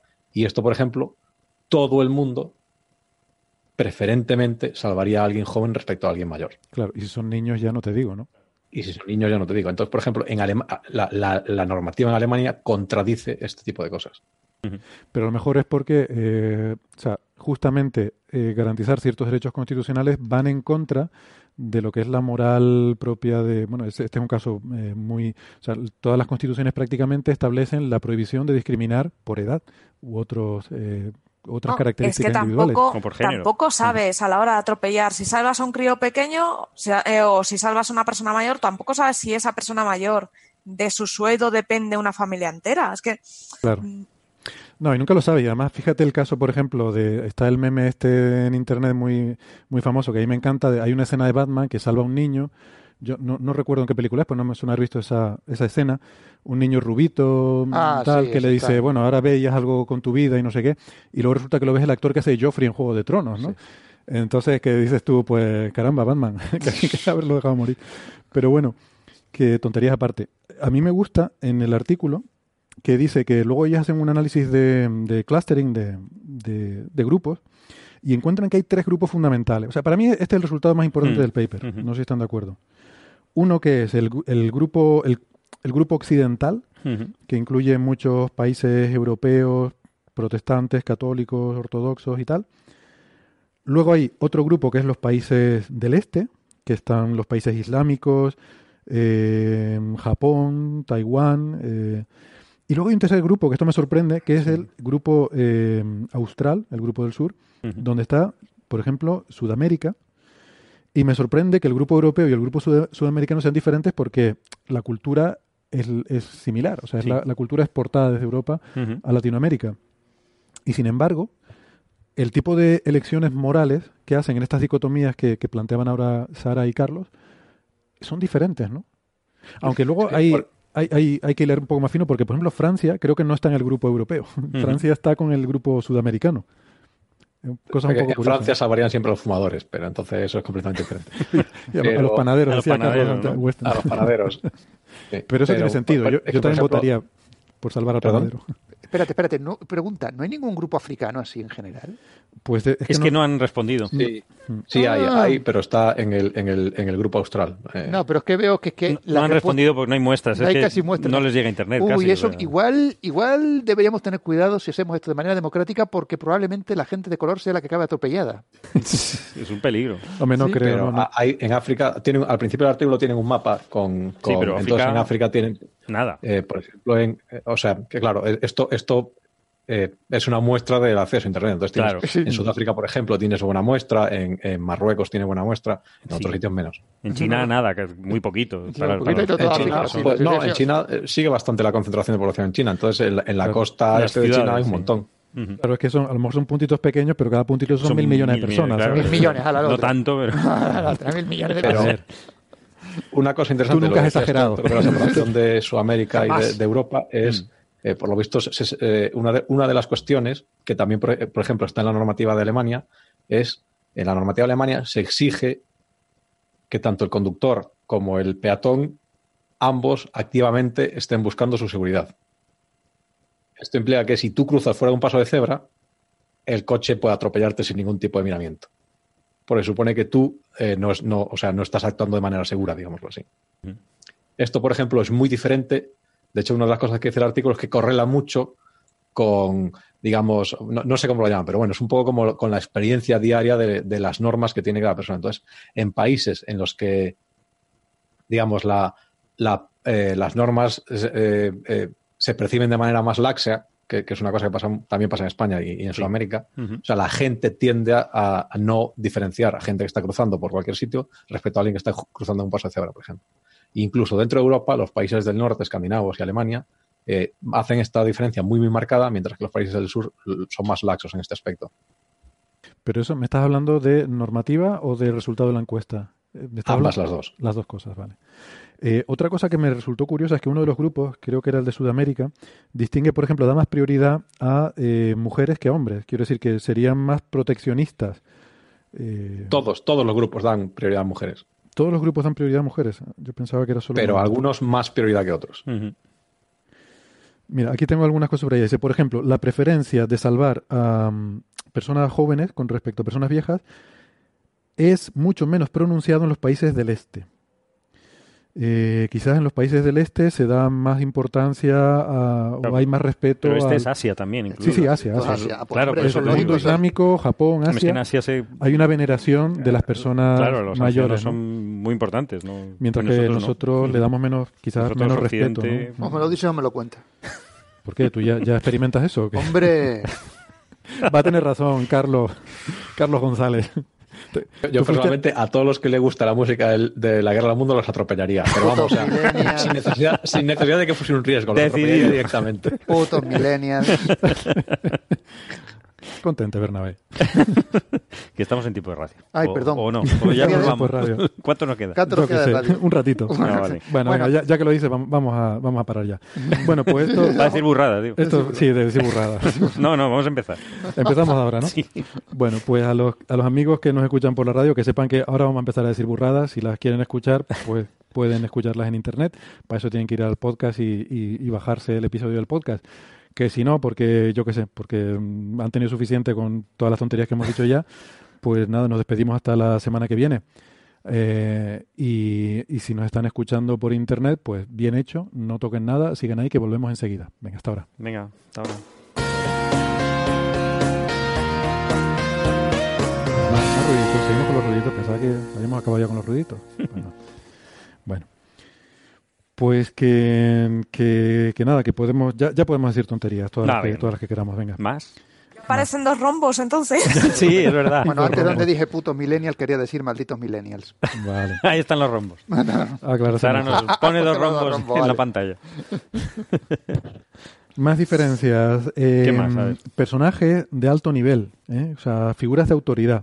Yo que sé, un ministro, cosas. Pero esto eso lo- un lo coche no lo puede yo. distinguir. No, no, pero esto es un Es que experimento es mental. eso, es que a mí No, me, no, plan- ya, es me que estoy con resultaba Sara, o sea. Ah, pero algo espérate, ahí no hay estúpido, ningún Digo, problema es que un coche, No, porque no. además salían salían gente con el maletín de médico y ladrones. Digo, vamos Sí, a ver, un criminales. coche no- eso no lo va a ver. No, el coche no, pero esto, eh, lo del coche es lo de menos. Es Ah, lo que vale, digo. vale. Esto es un experimento sociológico. Ah, Esto es para vale, ver vale, vale. el concepto del bien y el mal que tiene la gente en diferentes, En países. diferentes países, ya está. Por eso yo digo que mm, lo del coche es una excusa para sacar este tema, que a mí me parece interesante desde ese punto de vista. Sí, lo de vista plantea- coche, Pero claro. espérate, si son políticos pasando o altos cargos, yo no veo problema moral ahí.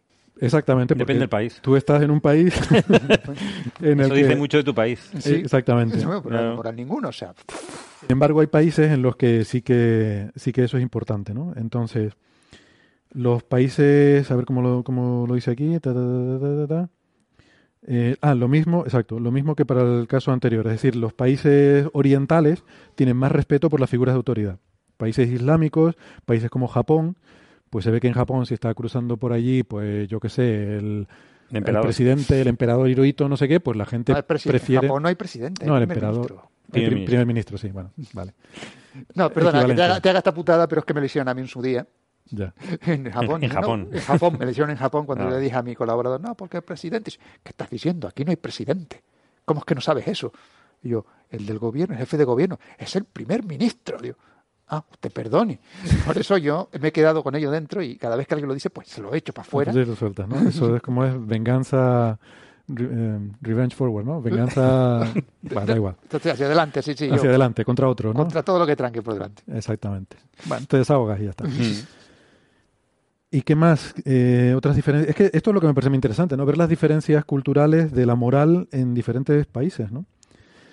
Eh, mira, los países del sur tienen, El sur. sí, del grupo sur, o sea, Latinoamérica. Claro, porque África ah, no hay, con lo cual.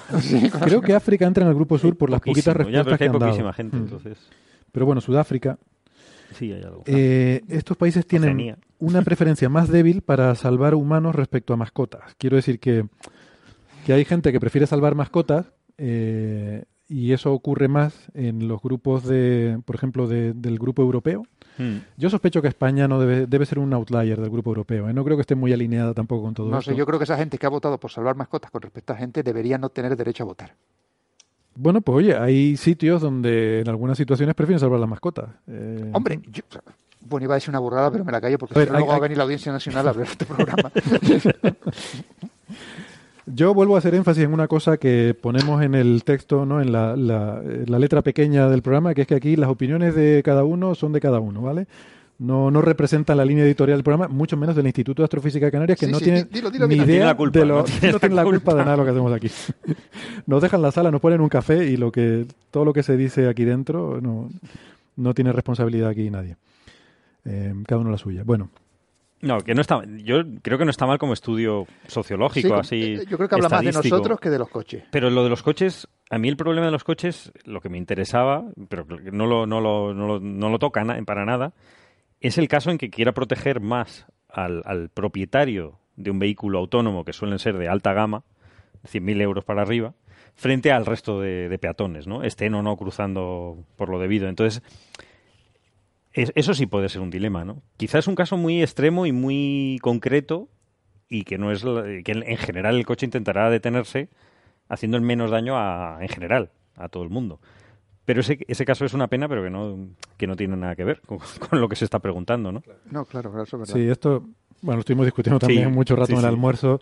Esto es un problema que surge ahora con los coches autónomos porque pasa una cosa, que es que por primera vez el conductor, que en este caso es una máquina, puede pensar mucho más rápido de lo que la mecánica te permite reaccionar. Quiero decir, el coche Mm. tiene una inercia y si los frenos no le dan para frenar en 20 metros, no va a poder frenar en 20 metros, pero sin embargo en esa fracción de segundo sí puede pensar qué es lo que va a pasar y puede valorar diferentes alternativas. Lo normal, como dice Carlos, es que como es muy rápido pensando, va a frenar mm, antes de lo que lo haría un humano, pero puede darse una situación Hombre, esta es una situación es tan extrema, extrema, puede darse una situación extrema en la que que, el, quizá no tenga solución. ¿eh? en la que el coche sepa que no le da tiempo de frenar. Mm, O quizá lo que puedo hacer era es intentar salvar a ambos, ¿no? Por ejemplo, si tú ves que no puedes frenar a tiempo, pero hay un muro en un lateral, pues vas rozando el lateral para que te sirva de freno a Sí, ti, ¿no? amortiguar, Por ejemplo. Esas son las situaciones en las que no hay nada que decidir. O sea, Mm. está claro, si hay una situación ideal, pues se busca la situación ideal. El problema es qué pasa en esas situaciones patológicas, mm, infrecuentes, esperamos que sean casos muy raros, pero que habrá que tenerlos previstos. Puede haber un caso muy raro en el que el coche sea consciente, tiene la, digamos, suficiente tiempo para pensar que tiene una serie de opciones y que cada una de esas opciones va a resultar en una tragedia. Entonces tiene que elegir entre diferentes tragedias. Eso puede ocurrir. O sea, podemos pensar un no será habitual, esperemos, pero podemos plantear un escenario hipotético que podría ocurrir perfectamente. ¿Por qué no? Eh, y entonces habrá que mm, tomar este tipo de decisiones para, no sé, para no dejarlo al libre albedrío del coche, sino que tenga un patrón. No, ni del fabricante del coche, porque protege, intentará proteger al cliente. Claro, y ese es el tema. Claro. Aquí es donde viene la cosa, que un coche que proteja al cliente será Mm. más apetecible. Entonces, desde un punto de vista comercial, la gente pagará más por un coche que te vaya a proteger Bueno, a ti. entonces tendrí- tendríamos que legislar en contra de eso. A eso es lo ese, que voy. ese es el tema. Ese es el tema. Tendrá que yo creo que el conjunto de entrenamiento de un vehículo autónomo no debería establecer una marca en concreto. Yo creo que el conjunto de entrenamiento del vehículo debería establecer un, un comité que sea exterior a las marcas de vehículos y formados por psicólogos, por gente que, que sepa, que sea experto en sesgos y os evite, eh, filósofos, gente así, y para hacer algo que sea común para todos. Y de paso, mm, daríamos algo de utilidad a los filósofos, ¿no? Que seguro se pondrían contentos. Qué malo. Si, si se ve por lo menos Pero, para eso. pero ese- ese- ese- ese- yo creo que ese es el punto del artículo. O sea, no hay común para todos. Que no hay común para todos. Claro, claro. Pero por eso es una decisión política, de alguna forma. O sea, Sí. que, eh, Cada yo- país tiene que legislar, Yo estoy ha de acuerdo, Alemania, ¿no? claro, estoy de acuerdo con Sara ¿no? y con, y con. Western, que eh, en algún momento hay que legislarlo. Esto no se puede dejar los fabricantes porque No. acabaremos con que cada uno proteja al, al que ha pagado. Claro, y los coches de, que son ahora de más lujo, los eléctricos autónomos, pues eh, intentarán eso. Y obviamente porque será lo que te exija el con- cliente. ¿Eh? Es lo que el cliente quiere, claro. El Lo que, el paga manda. ¿no? Proteger al cliente, claro. sí, el que exactamente. Te voy a pagar tantos cientos de miles de, de dólares por este, por este coche y más te vale que me proteja. Exactamente. Y que se joda el negrito ese que está cruzando. tú, tú vas a por el. Sí, a no, por básicamente ¿no? porque obviamente en África no ha votado nadie. Bueno, nadie. Ha votado No han poca podido, gente es y que no han seguramente podido. la gente que ha votado son blancos. Sí, por raza sería interesante, pero no, no se sabe. Seguramente si hubiera esta opción en la encuesta habría salido cargarse al que no tiene acceso a Internet. Esa habría salido siempre. Ese ¿no? siempre. Como no ha podido votar. ah, que se siente. Pues por eso yo creo que este asunto es importante, ¿no? Desde el punto de vista tecnológico, en algún momento habrá que plantearlo. Todavía no es urgente porque no hemos llegado a esa fase, pero, pero tampoco habría que esperar a que sea urgente para resolverlo, yo creo, porque con prisa se suele pensar peor. Eh, bien, pero este artículo en concreto yo creo que no va mucho de los No, coches, ¿eh? yo creo que esto no va más bien con- de las diferencias culturales, ¿no? La, No, la eso- cultura eso- de la moral. Implementamos las tres leyes de la robótica y que ya se las arregle el coche como pueda. Pero es ambigua en ese hecho, sentido. es, las- las es una de las cosas que aparecen en la, en la introducción, que eso no, la de la ley de la robótica que no funciona, que tú no, no puedes escribir un conjunto pequeño de normativas que te, te- se aplican a todos No, los no, que, se, que sí, se las escribes y que ya se, se cortocircuite el coche y pff, que choque contra quien quiera chocar de manera totalmente azarosa y que no haya ningún tipo de decisión detrás. Yo creo que interpretadas desde un punto de vista mm, riguroso, las leyes de la robótica simplemente exigirían el menor número de víctimas, punto, eh, humanas. Sí, hacer menor- el menor daño ¿no? al, al que, humano. Que Sí. tiene sentido. Que tiene sentido. O sea, O sea, si, que si la máquina se destruye no pasa nada. Las leyes de la robótica no distinguen entre propietario y no propietario, no, No, no. distinguen entre señoritas y hombres, no distinguen entre... Señora. No, lo digo por usar la expresión. Eh, no distinguen entre mm, médicos y no médicos o gente que cruza por un paso Sí, o de peatones o no. criminales o... Entonces, ese podría ser otro criterio, decir, no, no, la ley de la robótica tomada Mm. en sentido literal. Pues nos evitamos todos estos problemas de un plumazo, pero no sé si todo el mundo estaría de acuerdo. Pero sí es con verdad eso. que en ciertos casos se cortocircuitarían, cortocircuitarían, como dice Bernabé. Entonces, ahí ya sería casi al azar. Al azar, sí, sí, yo creo que incluso es preferible dejarlo de esa manera.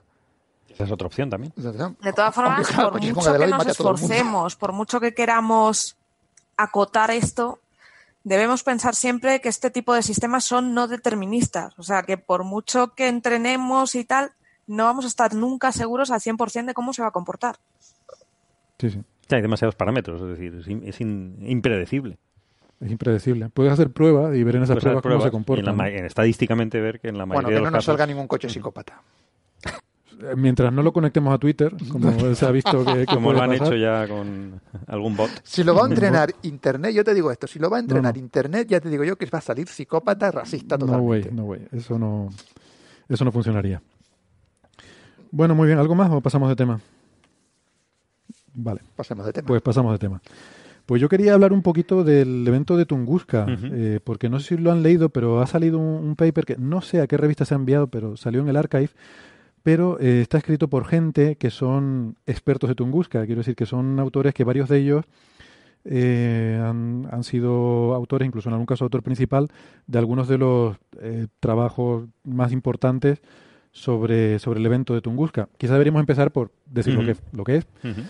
Pero bueno, yo doy por sentado que todo el que nos escucha ha visto Cosmos o ha leído Cosmos y por tanto eh, conoce la historia de ese impacto misterioso que ocurrió en 1908, el 30 de junio. Se cumplen 110 años, Western. Ahí, ahí. Eh, no es un número redondo, o sea que no hay nada que celebrar, pero que sepas que... Lo, Y tampoco hay musiquita. no hay musiquita, no. ¿Podría poner la música de los cazafantasmas? Fantasmas. Sí, se nombra el evento Tunguska en el, al final de los cazafantasmas. Ah, sí, no me Sí. acuerdo yo de eso. Sí, aunque le dan otra explicación que no tiene nada que ver con la ciencia y bastante cochon- cachonda, por cierto. Vaya. No Tiene que, tiene que ver con ¿Lo quieres decir o...? No, no me acuerdo exactamente las palabras que emplean, pero tiene que ver con fantasmas. Está, está felicitando uno de los cazafantasmas al casero de... No, el casero no, mentira. Era uno de los que vivía en el apartamento donde tuvo lugar la, la lucha contra Gosher. Y uno de los que se había convertido en, en perro, en, en el guardián de la... Vince, Vince Clor- Clorton. Sí, el bajito, Dick ¿no? Morales. El El, que dicen que se parece conmigo, los cabrones. A ver, ¿vas a hacer un spoiler para advertir a los Pero oyentes? ya, spoiler de de algo- 1980 y poco, ¿no? O sea... Eso ya no, no Yo existe. que sé, pero a lo mejor hay gente como Sara o como Carlos que no han visto, porque eran muy pequeños cuando eso. Que no veas la versión nueva. Eh, que claro, el tipo eh, acaban venciendo a Gosher y el- consiguen sacar al tipo de dentro del, del perro. Del perro no, de un monstruo que tenía forma de perro, lo consiguen sacar y el tipo lo empiezan a felicitar. El tío totalmente perdido, no sabía dónde estaba y "Lo felicitamos porque eres la, la primera persona que, so- que ha sobrevivido a un, a un evento transdimensional, no sé qué. eh, al evento transdimensional más grande sucedido desde Tunguska. Ah, Desde vale. Tunguska. Vale. Vale, Yo- pero esa es la de los cazafantasmas 2, ¿no? No, la 1. Al final de la 1. ¿La 1? Pues tendré que volverla a ver. Yo creo que es. Y la de tío que luego hace de Pablo Mármol en los Picapiedra, además, es este. No. Creo que sí, sí, Rick Moranis, sí. Ah, sí, sí, el pequeñito, sí, Sí. sí. Claro. Sí, sí. El pequeñito Rick, señala. Rick Moranis. Mira que la ponen todas las Que, navidades. que el malo es un tal Vigo. Vigo el No, carapato, esa pero es esa la es la segunda. segunda. Ah, esa es la segunda. Es que las confundo. Ah. La Ay. primera, el malo, es La- Gosher el Es verdad, es verdad, es el verdad. El el eh, la primera Burgusín bajito que liga con la secretaria. La segunda es muy mala, ¿no? Eh, No, la segunda, bueno, sin ser la primera, te se deja ver. Pero bueno, vamos a hablar de Tunguska, perdón. Si quieren, si quieren, o si no seguimos con Casamante. Yo, yo, yo ya he desistido. Era Vigo el carapato, el azote de los carapatos, la tristeza de Moldavia. Sí, sí, efectivamente. Ese Vigo. Pero de la segunda parte. Bueno.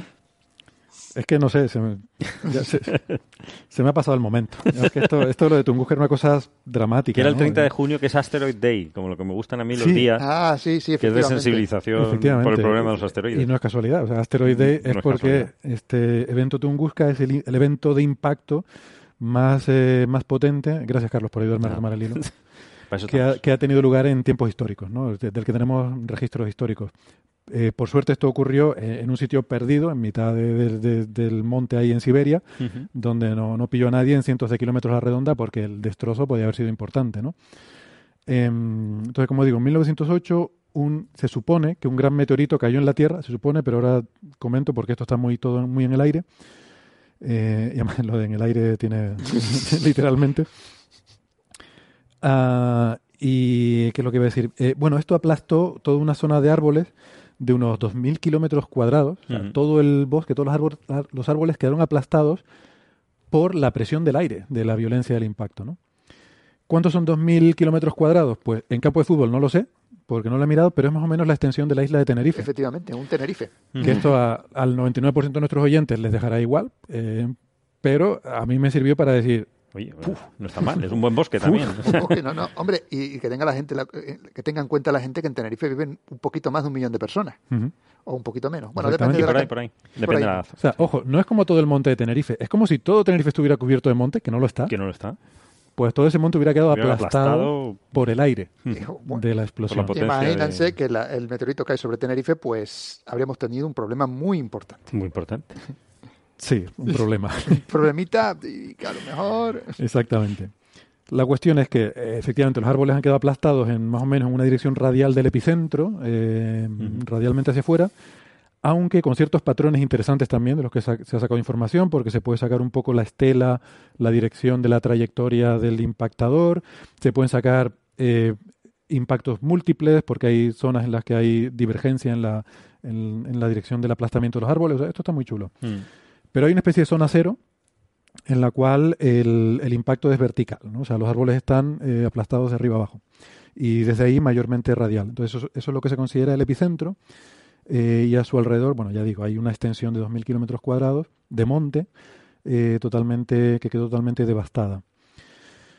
¿Qué es lo que pasó? Bueno, pues lo lógico sería pensar pues, que fue un meteorito muy grande que cayó, pero la cosa rara de todo esto es que no hay un cráter. Sea, un, un impacto de este tamaño Mm. tendría que haber dejado un cráter, No deja muy y, grande. no, y no hay restos de meteorito tampoco. Y no hay restos de meteorito. Eh, entonces, cuando esto se cuenta en Cosmos, es muy interesante. Cosmos se, se publica creo en el año 82.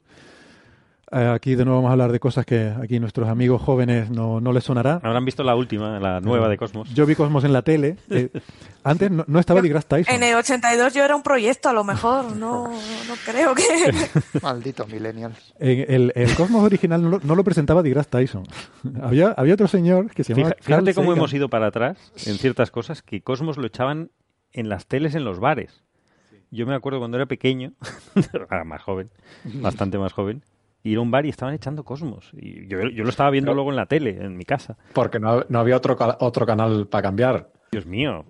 También. Es verdad. Pero hemos ido pa- yo creo que hemos ido para atrás. Hemos ido hacia atrás. sí, sí, A lo sí. mejor habría que volver a un canal único. Bueno, no. eh, No, eh, no, te- Uf, no eso ha por sonado, Héctor. Eso No ha vayas por sonado. ahí.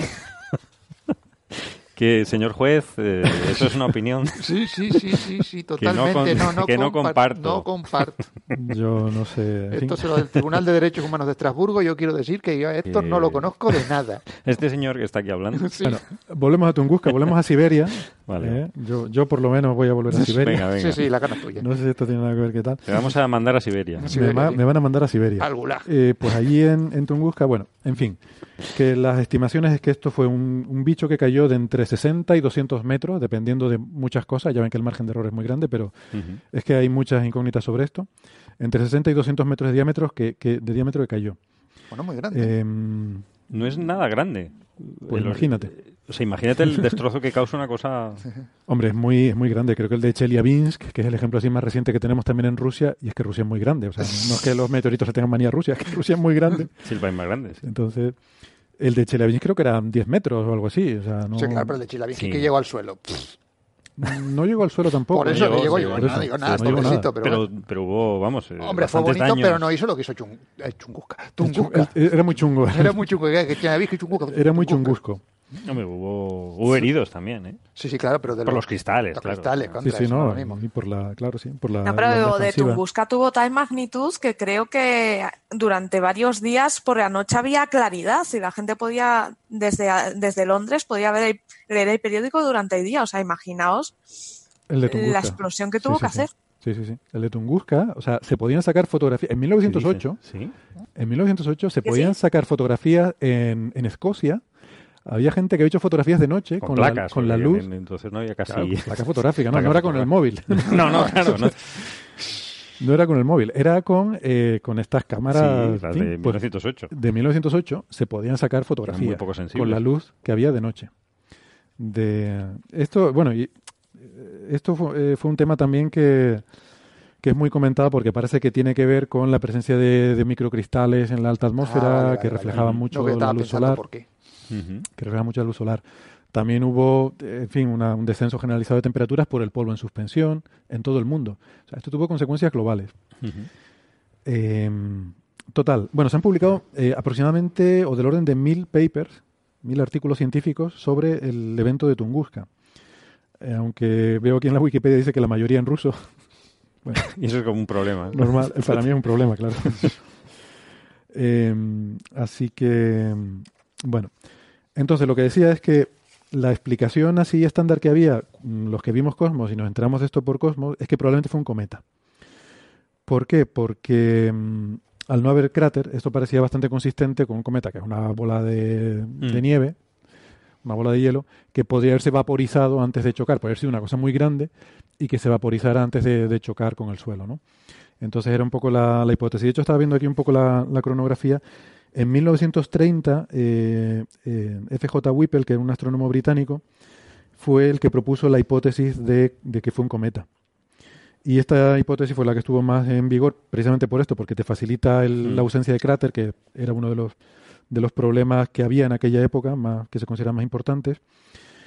Y em, esta hipótesis estuvo bastante en boga. De hecho, en 1978, eh, otro astrónomo eh, propuso que debía tratarse de un fragmento del cometa Encke porque estaba en... em, o sea, el- digamos que en esa, en esa fecha es cuando la Tierra pasaba por la, la estela de fragmentos del cometa Encke, que bueno, normalmente son, son granitos de prácticamente de polvo que dan lugar a lluvias de estrellas, pero que bueno, si hubiera habido un fragmento grande, pues nos lo hubiéramos llevado por delante y, y hubiera producido eso. O sea, que era un poco la, la hipótesis que estaba más en boga. Decía que Cosmos se publicó en el 82, curiosamente en el año 83 aparece el primer trabajo que cuestiona seriamente la hipótesis cometaria em, y es por eh, un astrónomo que se llama, se llama eh, Secanina, que publicaba un paper en el que usa argumentos teóricos para sugerir que con una trayectoria tan, ¿cómo se dice? Shallow, tan Rasante. horizontal, tan rasante, Mm. eh, el cometa se hubiera vaporizado mucho antes, que no hubiera, no hubiera llegado hasta, hasta donde llegó. ¿no? Se supone que la explosión tuvo lugar a unos kilómetros, Ujú. del orden de 10 kilómetros sobre la superficie. Eh, y entonces, bueno, argumentaba que, que eso que no podía haber sido un cometa, que tenía que haber sido un objeto compacto, rocoso y muy, muy fuerte, eh, muy consistente para haber podido sobrevivir a esa, a esa entrada en la atmósfera con una trayectoria tan rasante. ¿no? Y luego, eh, ya en época más reciente, a partir de, en 2001, ya hay un trabajo de un grupo de italianos, entre los cuales está Foschini, que es el primer autor del trabajo del que vamos a hablar hoy. Pues es que esto todo es un poco la introducción histórica, perdón que me he alargado.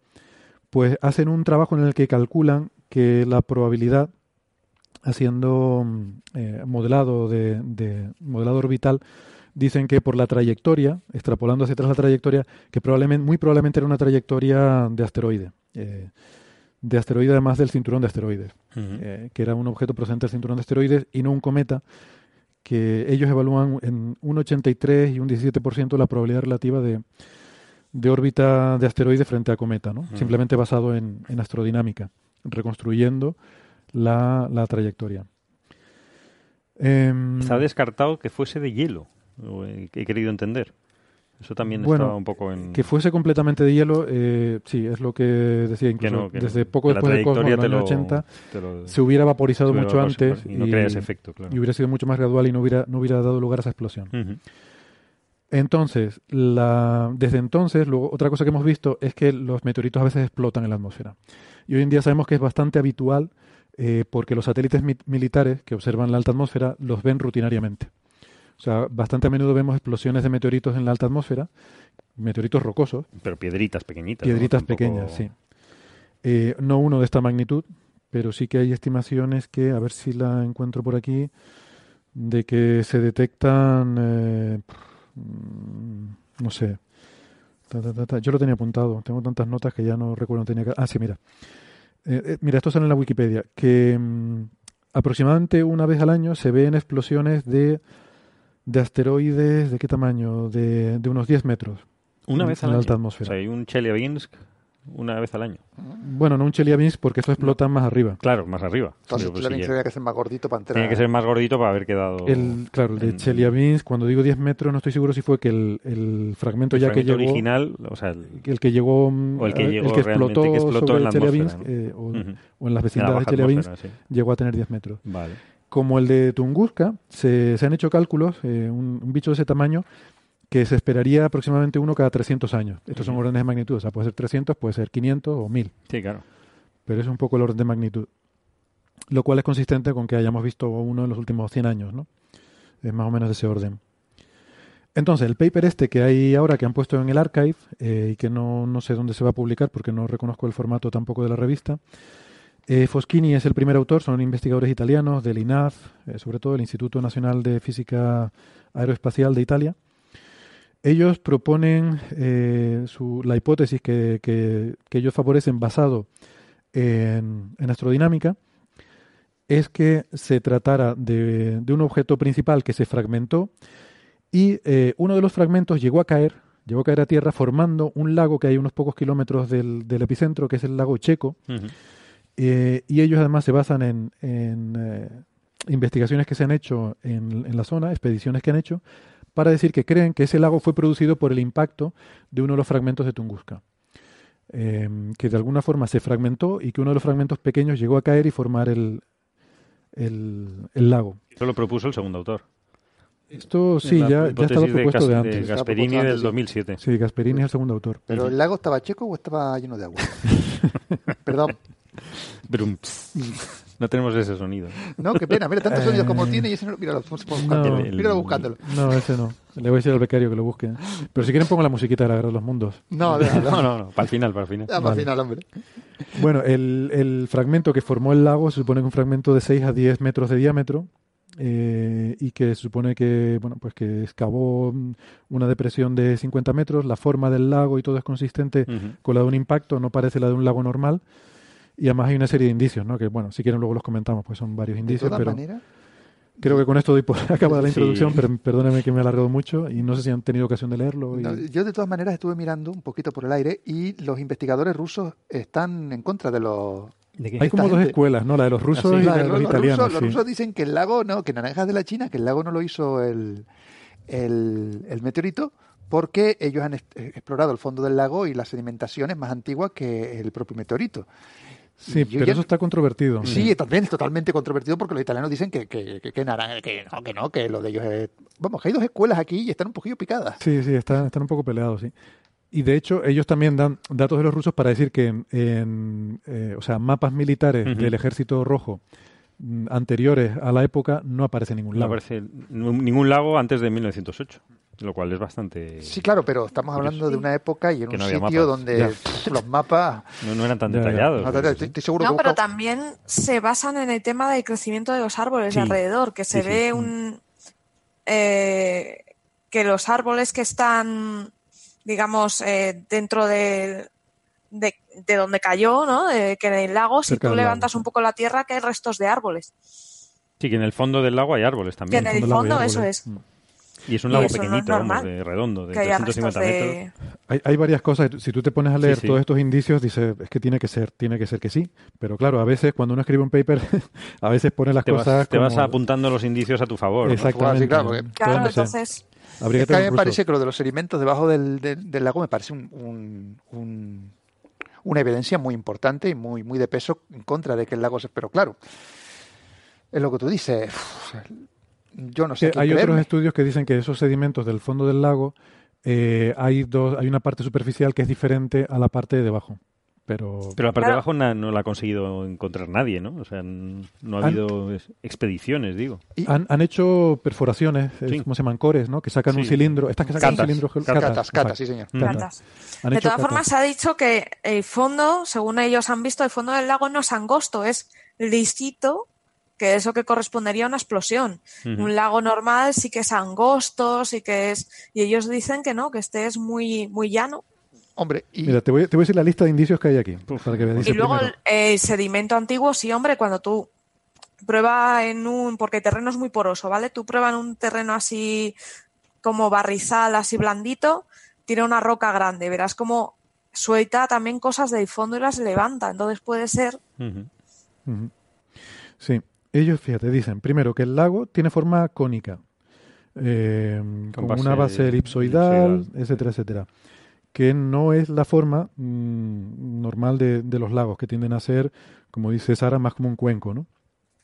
Luego habla de los sedimentos, ¿no? Que comenta Bernabé. eh, y dice que estos sedimentos que se han recogido en el lago muestra que hay una, una transición entre dos tipos de sedimentos y que datan esa transición usando isótopos de plomo y de cesio que ocurre alrededor de 1908. No sé, pero claro, no dice cuánto es la barra de error, pero bueno. Y esta datación es de Gasperini y tal. Claro, Igual. es que del propio segundo autor. Y yo, bueno, vale. bueno, vale. Vale. Pero luego, a mí esta es mi hipótesis, mi indicio favorito. Si esto realmente es así, y no debe ser difícil de comprobar, también es de Gasperini, pero esto debe ser fácil de comprobar. Dicen que el polen que se encuentra en las catas, Ah, sí, eso es verdad. sí, el polen vegetal, indica que hay polen de plantas acuáticas solamente en el, la- los sedimentos más altos por encima de este nivel de 1908. Ujú. Como diciendo que antes de 1908 ahí no había plantas acuáticas. Eh, por tanto, no No había, había lago, lago. no había agua. No hay agua. Ujú. A ver, esto a mí me Sí, parece sí, bastante Sí, sí, fuerte, sí, ¿no? sí, este sí. argumento. Lo que pasa es que no sé cuánto de seguro es esto. Ellos lo ponen aquí como que lo ha dicho Gasperini y está publicado, pero habría que ver si esto se acepta como una evidencia sólida. Si esto es creíble, pues a mí me parece casi impepinable. El problema es que no se ha encontrado el, el verolo que hizo el agujero. No. Con perdón, la expresión quiere decir eh, meteorito que hizo el agujero pedrusco que ha caído. El pedrusco, Mm. ¿no? El pedrusco. Pero no se ha encontrado eso. Pero sí que dicen que magnetometría eh, y eh, datos de reflexión sísmica indican la presencia de anomalías de densidad y de magnéticas en el centro del lago. Sería tan fácil como mandar una expedición y con un de zoom. 10 metros. de- Bueno, el- la última frase Sí. dice justamente eso. Dice, a pesar de todo esto que hemos dicho, el peso de la prueba sigue estando en- sobre los hombros de los que puedan perforar el fondo del lago, buscar, Pasivo-agresivo totalmente. Hombre, que, buscar- les, que les dejen, porque a lo mejor no, no es tan fácil. ¿no? y buscar dejar. algún resto de ese, de ese asteroide, efectivamente. O sea, al final es eso. Sí, sí. Sí, sí, que los rusos dejen de tanta tontería y que manden a mirar ahí con un... Y que vayan y miren. Que si al vayan y final miren, básicamente. no sé cuánto de complicado será, no sé cuánto de profundo es el lago, ni... Hombre, la verdad que está en un sitio perdido de la mano de Dios, con perdón de la expresión. Y tienes que ir en verano, porque es, es tundra. Bueno, eso. sí, en verano, pero Debe te comen los mosquitos sí. en verano, ¿eh? Ah, bueno. Hay, hay otra evidencia indirecta que es muy No bonita. te creas, porque el suelo es permafrost. Yo creo que eso va a estar todo el año. Todo el año. No, sí, pero hay una cantidad de mosquitos en verano. Me acuerdo yo cuando, en el- precisamente en Cosmos, sacaban imágenes del fulano que fue la primera vez a echarle un vistazo a aquello y el tipo iba tapado de arriba abajo con como si fuese como si fuese un apicultor porque aquello estaba lleno de mosquitos por todos lados. Claro. Ahí era tremendo lo- la cantidad de mosquitos que hay en esa zona y agradable no tiene que ser. Claro, sí, sí. Debe ser complicado trabajar ahí. Es complicado, hombre. Sí. Ha habido varias Pero- expediciones. Pero ¿no? la primera expedición me, me extraña, me asombra, que fue 19 años después del, del evento. O, sea Sí, que vamos a ver, o Rusia- es difícil llegar o les importaba A muy ver, poco. Rusia por aquel entonces cosas. no estaba muy tranquila. Sí, claro. Esa por aquel entonces no estaba muy tranquila y 1908 no, claro. A hasta ver, que no- esto fue, esto ocurrió Hasta la estabilización del hasta que se régimen. Esto, por suerte, ocurrió a cientos de kilómetros en ningún sitio habitado. O sea, esto fue una cosa que pasó ahí en un monte y hasta que realmente, científicamente, empezó a, ser un, a verse que era un problema interesante, no se le hizo mucho caso, yo creo. Porque también con lo difícil que es llegar, Te digo que estamos, estamos, estamos metidos en Siberia. Bueno, no, no es grande Siberia ni nada. Pero Hay un argumento interesante que, insisto, tampoco sé cuánto de fiable es, pero ellos dicen que el análisis de los, de los árboles alrededor del lago muestra que, eh, o sea, eh, vamos a ver, los árboles en medio del bosque, mm, digamos que tienen anillos más delgados porque viven en medio de un bosque de árboles y entonces tienen más dificultad en, en que les llegue luz y nutrientes porque viven en, una, en un entorno con mucha competencia. O sea, se pelean unos y otros por, por los recursos, ¿no? coño, como la astrofísica en España. si quiere. Y mientras que cerca de un lago, al contrario que la astrofísica, que te da igual que haya lagos o no, pero eh, sí que crecen mejor porque los que están a la orilla de un lago no tienen competencia por ese lado, les llega toda la luz y tienen, tienen mucha más, eh, más capacidad de alimentarse y eso se nota en que sus anillos son más gruesos. ¿no? Y entonces dicen que el análisis de los árboles demuestra que los, eh, los restos antiguos, de árboles antiguos, tienen anillos delgados como todos los demás del monte, sugiriendo que esa era una zona de, de- de bosque denso eh, y que solamente después se convirtió en una zona despejada, despejada por el impacto y el Claro. lago. Eh, y entonces ya pues mm, esos árboles vivían en una, epu- en una opulencia y engordaron, sus anillos eran más gruesos. Mm. Pues también es una evidencia curiosa, ¿no? No, está bien. O sea, no después. Bueno, sí, sí, tiene razón. No, y las muestras, ¿no? También del, del terreno, que hay un, aumento de nitrógeno. Pregunta de, de- de totalmente ignorante del tema, porque no, no tengo ni idea. Eh, Yo, yo sí tengo, yo, yo soy experto. Ah, bueno, Pregun- muchas pregunta, pregunta. a ver, si el pedrolo que cayó era una cosa de sólida, como parece ser que era, cuando se vaporizó, porque solo, solo quedó una. un- suponiendo que e- echara solamente una- un pedazo denso que fue el que formó el lago, el resto, el resto se tiene que haber vaporizado. Eso, esos restos de vapor no deberían haber eh, caído sobre la superficie y a lo mejor buscando la superficie quizás encontrar algún tipo de isótopo que no fuese común para determinar que realmente no era una- un, un núcleo helado de un cometa, sino realmente un meteorito. Pregunto. Sí, ¿no? Y esas cosas se buscan también. Lo que pasa es que es complicado porque como hace tanto tiempo, eh, pero sí que hay... A ver si creo que lo ponían De por hecho, aquí. en el artículo mencionan varios microcráteres, que toda la zona está como cuajada de... Algo leí yo, de había... Ah, sí, yo eso no... No me Espera, suena. ¿microcráteres o te refieres a los patrones de árboles? Que, que sí creo que dicen que habla de múltiples patrones de impacto. Sí, que de- hubo como pequeños impactos. Sí, no, pero yo creo que eso es la forma de los árboles. O sea, que Ah. la forma en la que están aplastados es predominantemente radial, pero tiene una forma alargada eh, según la trayectoria y luego también cuando hace un análisis más detallado muestra que hay zonas donde hay también divergencias que, que sugieren otros eh, múltiples explosiones, digamos. Sí, no una sola la- explosión, sino que primero se desintegra una parte, Sí, luego la otra, luego exacto. pu- pu- pu- pu- Ujú. una cosa así. como una cadena, una cadena de explosiones, ¿no? Pero creo que no de impacto, de que llegara a caer, sino de explosiones en el aire. Y, y creo, sí, espera, creo que hablaban algo sobre el análisis de, Del suelo. del Sí, suelo, sí, pero habla de nitrógeno. Simplemente relacionado con, con lluvia ácida, justo coincidente con esa época. Que bueno, que eso, eso tiene que ver con, con partículas en suspensión en la atmósfera. Sí, probablemente con azufre, pero no sé yo si. Creo, creo. Hablo desde la ignorancia porque bah, Pero restos de, que la química realmente. del meteorito no creo que, que haya indicios, vamos. No, por eso te digo, algún, no sé, pero si es una cosa sólida, Si una cosa sólida está debajo del lago. Mm, sí, análisis de muestras recogidas en torno al lago muestran un aumento de nitrógeno 15 consistente aunque fuera de 1908. Ah, no, esto es lo de la lluvia ácida sí. Exactamente. Sí, pues no lo sé, me suena haber leído algo, no sé, igual no lo leí aquí. Hombre, si era un, un, un, asteroide de carbono, básicamente, pues tampoco puede encontrar cosas muy raras, ahora que lo pienso, ¿no? Solamente si tuviese un núcleo de hierro. Si fuera de hierro, mm. claro. De hierro, pues a lo mejor, hombre, que se hubiese desintegrado. caído. A ver, no, pero si hubiese sido poquito hierro, se habría a lo mejor volatilizado y el hierro a lo mejor algún isótopo raro de, de, de tierras raras. Yo, yo qué sé, mm. yo qué sé, no tengo ni idea. Necesitamos a alguien del sistema solar aquí, ahora que lo pienso. Sí, a ver si le pregunto a, Javier Licandro o a Julia.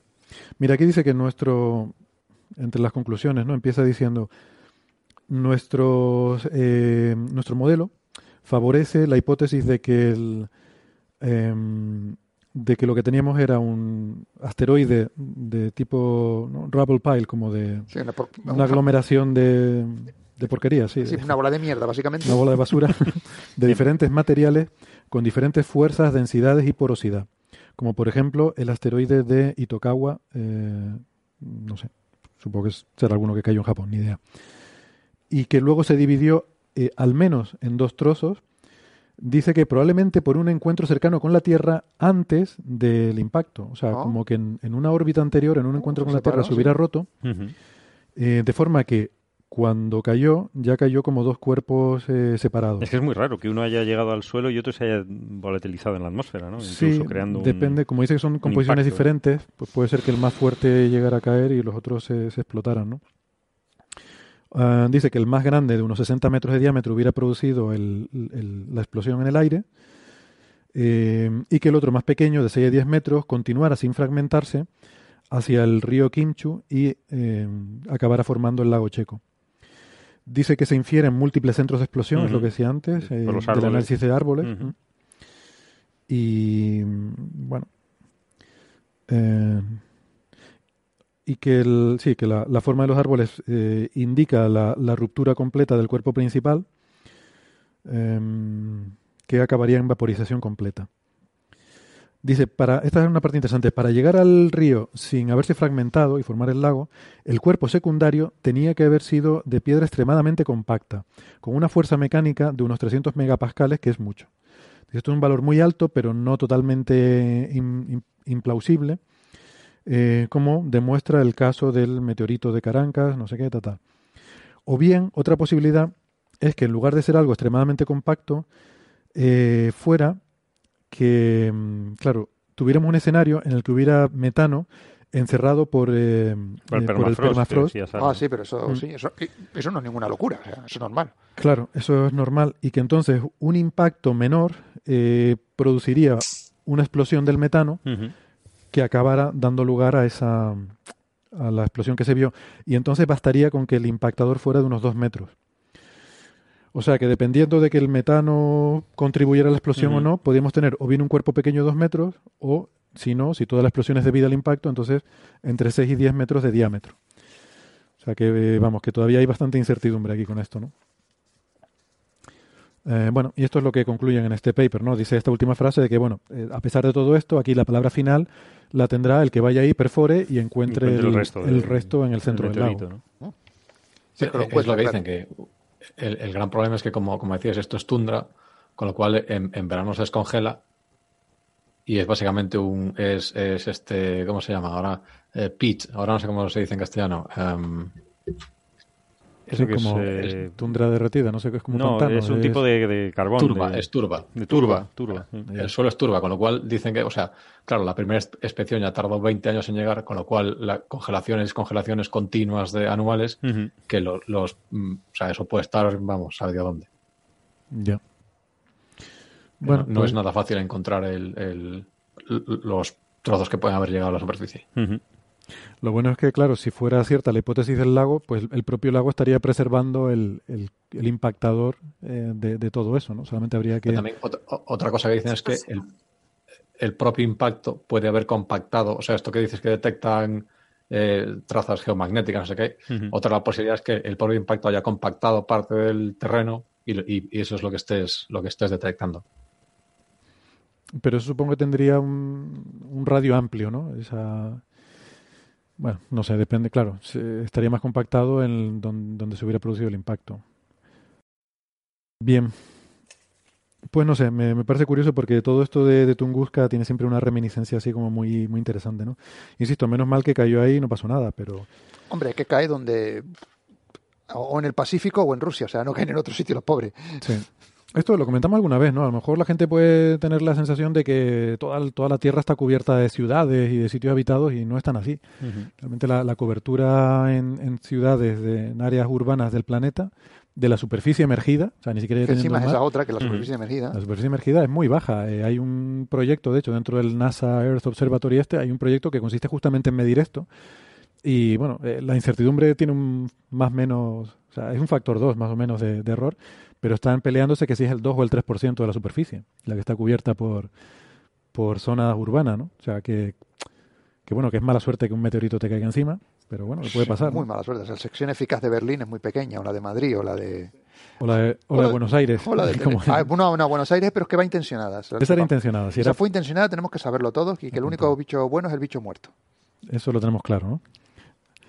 ¿Volvemos a la guerra de los mundos? O... Starship Trooper, No, no, ya, yo, sí, yo lo sé. pero digo, si ¿te volvemos meto así al- con la mano abierta? Que no, que lo sé, si hemos comentado aquí muchas veces. Ah, pues entonces no me diga la los mundos, hombre. No, que si volvemos a esa temática de invasiones Ah, alienígenas explícate, explícate, no me, no, que me hace Es saltar, guerra, que me es hace una guerra de saltar, los mundos también. Me hace Sí, saltar, Héctor, me hace saltar. De cosa, Henley, Henley, ¿no? El Henley. autor. Robert, Robert. Robert, Hen- Robert Henley. A. Henley. Pues bueno, que nada, pasamos de tema entonces. Sí, por favor. ¿De qué quieren hablar? ¿De Gwyneth Paltrow? Por hablar algo así, una cosa un poco más divertida. Venga, venga. Tiene, tiene una empresa que se llama Goop, que vende cosas de estas, de productos mágicos New Age, de estas cosas de la religión esta, de que lo natural te tiene magia que te cura. Y pues bueno, la- lo anuncia por ahí en programas de televisión y tal. Y ha habido cierta controversia porque yo qué sé, esto, hay, hay mucha gente que vende cosas de estas, pero esta, como Gwyneth Paltrow es famosa, pues le han hecho entrevistas y tal y le han dicho, oiga, no está feo que usted se dedique a vender cosas para estafar a la gente. Y ella dice, no, no, esto no es una estafa, esto está todo respaldado por la ciencia. Tengo un equipo científico que garantiza que los productos que vendemos cumplen, o sea, realmente tienen propiedades eh, curativas o de bienestar o de salud, ¿no? Y entonces, bueno, estos días, pues la razón por la que lo sacamos a colación es porque hemos visto el blog de una, una médico, una, una ginecóloga que se llama Jen Gunther, que se dedica, entre otras cosas, a buscar y desmitificar cosas de estas pseudocientíficas, porque yo no lo sabía, pero estuve mirando un poco su, su blog. Resulta que ella tuvo un, un problema con eh, un parto extremadamente prematuro y se vio en una situación pues, pues difícil, ¿no? Con, con su hijo o hija, no, no sé qué sería, en, en la que pues estaba intentando ver que pues informarse, ¿no? De, de cuál era la mejor forma de, lidiar con esta situación y dice que le resultó muy difícil distinguir lo que eran eh, snake oil, dicen en inglés. eh, Sí, sí, aceite de serpiente. sí, pero tiene una connotación como de, de fraude, sí, de fraude, eh, sí. Sí, cosas- lo que te vendían los, los bálsamo de fierabrás. Bálsamo de. Eso es. Pero eso sí funcionaba. Bálsamos milagrosos. bálsamo de- bálsamos milagrosos de esto, de lo que son cosas realmente mm, medicina real, ¿no? Y dice, si para mí que soy que soy médica me, me cuesta reconocer estas eh, estas estafas, pues cómo será para el ciudadano de a pie. Y entonces se- desde entonces empezó a investigar estas cosas y se puso un poco como meta el intentar ayudar a que la gente pueda distinguir lo que lo que son idas de olla de lo que es cosas médicas científicas de verdad. Y pues le dio por ponerse a mirar los productos de Gwyneth Paltrow y es una risa. O sea, escrito un- escribió una entrada en su blog que, que es muy divertida, ¿no? ¿Quién, quién lo ha mirado? Quizás Sara, que le gustan mucho las cosas de, de salud. Y, Buah, yo me estaba muriendo de risa, yo me lo leí, es que es divertidísimo, porque cogió un montón de artículos y lo primero es que tuvo una dificultad espantosa en las divisiones que hacían en la página web, ¿no? Porque dice que era todo un batiburrillo. Entonces luego ella hizo sus divisiones entre aceites esenciales, eh, cosas para el gimnasio y bienestar, cosas de sexuales y cosas de alimen- suplementos alimenticios, ¿no? Y la Pero verdad es que te hacer cuenta sus... ella se propuso hacer un análisis serio, ¿no? O sea, de, de decir, voy Sí, a sí, hacer sí, intentó hacer un análisis serio, pero le sale muy, muy divertido. Porque tiene una parte también de, en las cosas sexuales, tuvo que quitar productos que sí que tenían evidencia científica, ¿no? Como los, los condones, ¿no? Que decía, bueno, Claro. esto sí tiene evidencia. Claro. Aunque y además no le ponían nada raro, O pues aceites venga, sí. lubricantes que, que funcionan, ¿no? Claro. Y los lubricantes, claro. Eso funciona, ¿no? Esta Pero fíjate, a mí me hizo, me hizo mucha gracia una cosa que decía, ¿no? Dice, hombre, también había cosas que son un poco raras, pero que, que científicamente no las puedes descartar, porque son cosas de preferencia. Dice, por ejemplo, un vibrador de 3.500 dólares, Ujú. Pues, pues bueno, hombre, no es pseudociencia. Puede haber alguien que le encuentre que, que vale esos 3.500 dólares, Pero seguro que no es tan bueno. pero no sé, pero Oye, a lo mejor te A lo hace mejor, Carlos, maravillas, ¿tú qué no lo? Ah, bueno, sabemos. sí, eso a lo mejor a alguien le compensa, ¿no? Pero sí, bueno, esto ya, esto ya es una cuestión de preferencia, de preferencias Ya, personales. ya, Entonces, aquí no, gusto no voy a entrar, yo, bueno. O sea, como que hay cosas que no son Sí, porque encontró cosas también BDS, BDSM, o sea, cositas así también. Eso es sadomaso, ¿no? Entonces dijo, bueno, esto es, claro, esto es sadomaso, pues esto a quien le guste, ¿no? Y, Totalmente Además, respetable. Claro. Cuidado. Oye, sí, sí. y los comentarios de esta mujer, además, es que el artículo no tiene desperdicios, que te mueres de la risa. Encontró un vibrador que era súper curioso porque eh, dice, es un vibrador para el cuello. Dice, ¿qué narices es esto? Además lo pone así. Dice que parece un silbato de, de perro. Sí, silbato sí. de perro. Sí, sí, lo llevas colgado al cuello y es como un silbato del perro. Pero no entiendo la analogía. No la forma. Parece un silbato de un Una perro. forma, sí. Ah, Sí, pero no se sabe. El uso no sabemos. Yo vi una cosa que se conectaba a un USB y se supone que se ponía en salvacierta a la parte. Sí, eso le, le gusta mucho, eso de inyectarse cosas. No, no, no. O sea, eh, tú lo- te lo, conectas al USB, te Sí, lo, se lo pone. La, la señora, supongo yo. Y ¿no? con infusiones de, de café y de, de ozono. Ah, sí, es que le- eh, esta eso. mujer, Gwyneth Mm. Paltrow, siempre está hablando de meterse café por donde amargan los pepinos. Tú te haces tu cafelito y se lo mete, debe coger a pera. Vamos a ver, hay cosas. A ver, yo. A ver, yo no- Vamos a ver, yo- yo respeto la libertad de cada uno, pero hay cosas por las que no paso. O sea, el café. El café sagrado. El café sagrado. A mí El el café café no me lo toquen. No puede ser peligroso eso por en la lugar de tomarlo por la boca, lo toma por el otro agujero. Pero no está. puede ser eso peligroso porque al final de cuentas está metiéndote cafeína por La cantidad que de absorción puede ser. No, puede no, ser distinta, además ¿no? es que es eso. A ver, primero hay que dejar que se enfríe. Ah, Menos mal. Claro, Ay, la, la voz de la razón, ha hablado la voz de la razón. Hombre, yo, yo que como no tengo experiencia en estas cosas, Carlos, pues no, pues no sé, pero Eso. ¿Tú nu- nu- nu- nunca habéis fijado en los bares que siempre hay alguien que pide, pide el café con leche templadito, por favor? Pues para eso es. Ah, no, para eso. vamos a quitar Ay, esto de, de nuestra mente. Ay, la virgen. Ostras, la próxima vez que esté en un bar y alguien pide un café templadito, no voy a poder tomarme el mío. Bueno, mira, Eso Sara- tú puedes- lo pides, lo- hay, hay varias maneras de pedirlo. Lo puedes pedir, pues, templadito en taza, templadito en vaso o templadito en pera. Yo voy a hacer como que no he oído nada. mira, Eh, vamos sigue, a... sigue, Sara, sí, que es lo que estaba diciendo Sara, Yo- que era muy bueno, interesante. pues No, porque- otro producto espera, estrella espera. de esta mujer son los milenarios huevos de Jade. Ese está bien. ah, sí, los huevos de Jade. que Sí. según ella son milenarios, pero han estado investigando esta mujer, habló con arqueólogos, eh, se fueron a China a ver excavaciones y museos y solo encontraron en un museo una sí, un cuerpo, un cadáver que es- tenía un huevo de estos, pero que se habían metido por el culo para que el chino se le escapara. O sea, se lo habían metido después de muerto. Ojo, ojo. No es un Sí, sí, sí, sí. plujanal Todo el mundo sabe que... que, se le hubiera, que el hombre se lo hubiera pasado bien, ¿vale? Y Gwyneth te lo vende, pues como que este huevo te, te viene bien para hacer ejercicios de Kegel, para el tema de el suelo pélvico. Lo que pasa es que, claro, esto tiene un problema, porque el jade es poroso. Tú no puedes meterte eh, en la vagina algo que sea poroso porque es un nido de bacterias. Mm. Entonces, por mucho que desinfectes, ahí puede quedar algo y Claro. puede ser un. Lo que pasa es que el jade es un mineral eh, sagrado para lo- los chinos. Te quiero decir que, Mm. que para las- Ah, entonces no se van a meter las bacterias.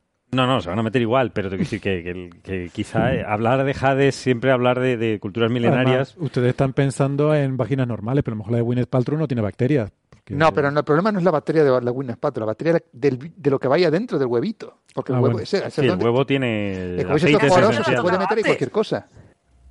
Pero para eso está el café.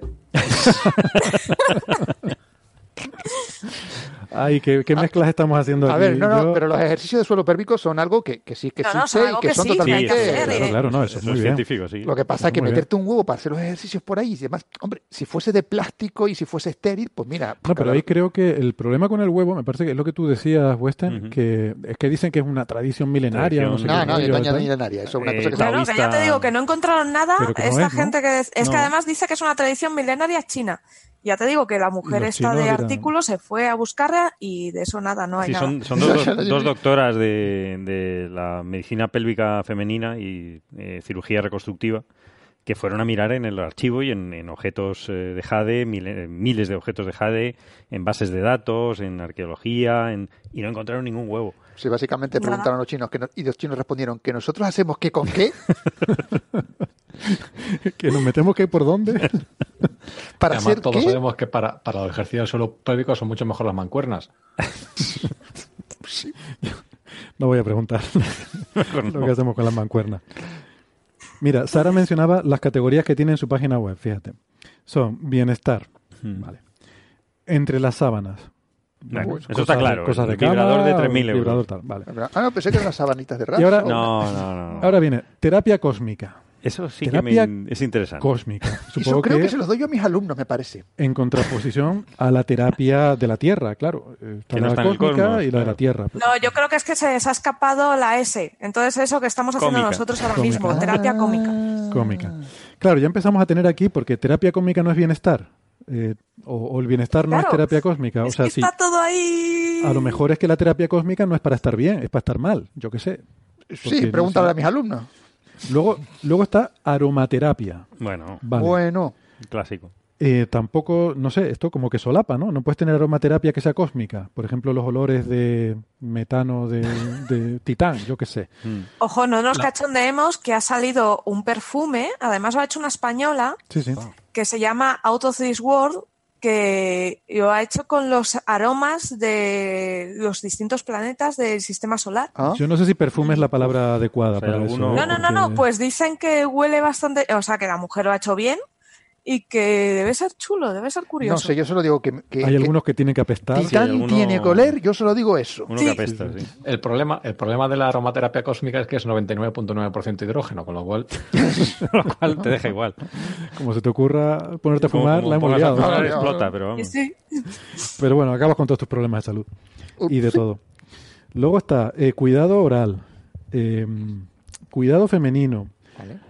luego eh, alimentación y luego accesorios de gimnasia. Entonces, claro, es lo que dice esta chica, es que esto todo solapa con todo. Todo solapa con todo. Y después hay cosas, por ¿El ejemplo, huevo entra en accesorios de gimnasia? es que no sé, gimnasia o o bienestar. Higiene femenina. Higiene o- femenina. y cosas muy extrañas. higiene oral, Entre se- según lo que Yo él. entré en la página web y había una cosa que era mi- ay, ¿cómo se dice? Que lo- a lo mejor hasta para, para aromaterapia te sirve. Mindfulness. Bueno, la mindfulness, estoy hablando con psiquiatras y tiene sentido. ¿Tiene sentido? Algún, algún programa hablaremos de eso. Ostras, pues me lo tienes que explicar Es porque una- yo es una- pienso, yo sí, pienso que es no. totalmente una cosa de estas No, no, no, totalmente se usa, magufa. se usa en psicoterapia. Ah, sí. Bueno, Sí, pero, pero bueno. es que psicoterapia también es totalmente magufa. No, hombre, te voy a dar. perdón, perdón, perdón. Me ha salido la vena, Ya, ya hablaremos. la vena fundamentalista, lo siento. Yo, por- yo una, yo por una vez voy a alinearme con Bernabé en esto. No, pero, pero- eso para otro programa. Otra cosa que los cursos de mindfulness sean un timo, pero eso es otro tema. Ya. Pues claro, todo esto, además, mm, yo no sé si, si vieron ustedes que también está mm, en este blog, habla de cosas como los suplementos. Bueno, quizás vamos a ir por orden, vamos a seguir. Que siga Sara Sí, sí, contando sí, que lo controla ella. Venga, venga. Porque es que como luego, como estábamos hablando de alimentación y tal, luego también se mezclan aquí cosas con alimentación y suplementación Sí, y tal. porque muy- mete también unos risa. suplementos alimenticios de vitamina D y cosas de esas para inyectarse. Una cosa muy rara, porque tenía suplementos de vitamina D que dices, bueno, vale, si eres una persona que no ve el sol nunca, pues a lo mejor Ujú. Lo necesitas, pero es que no es normal tener un déficit de, vina- de vitamina D. Y ella te lo vende como que esto te rejuvenece, ¿no? Y dices, pero bueno. Luego tiene una parte que fue divertidísima en el artículo, que tiene la parte de libros.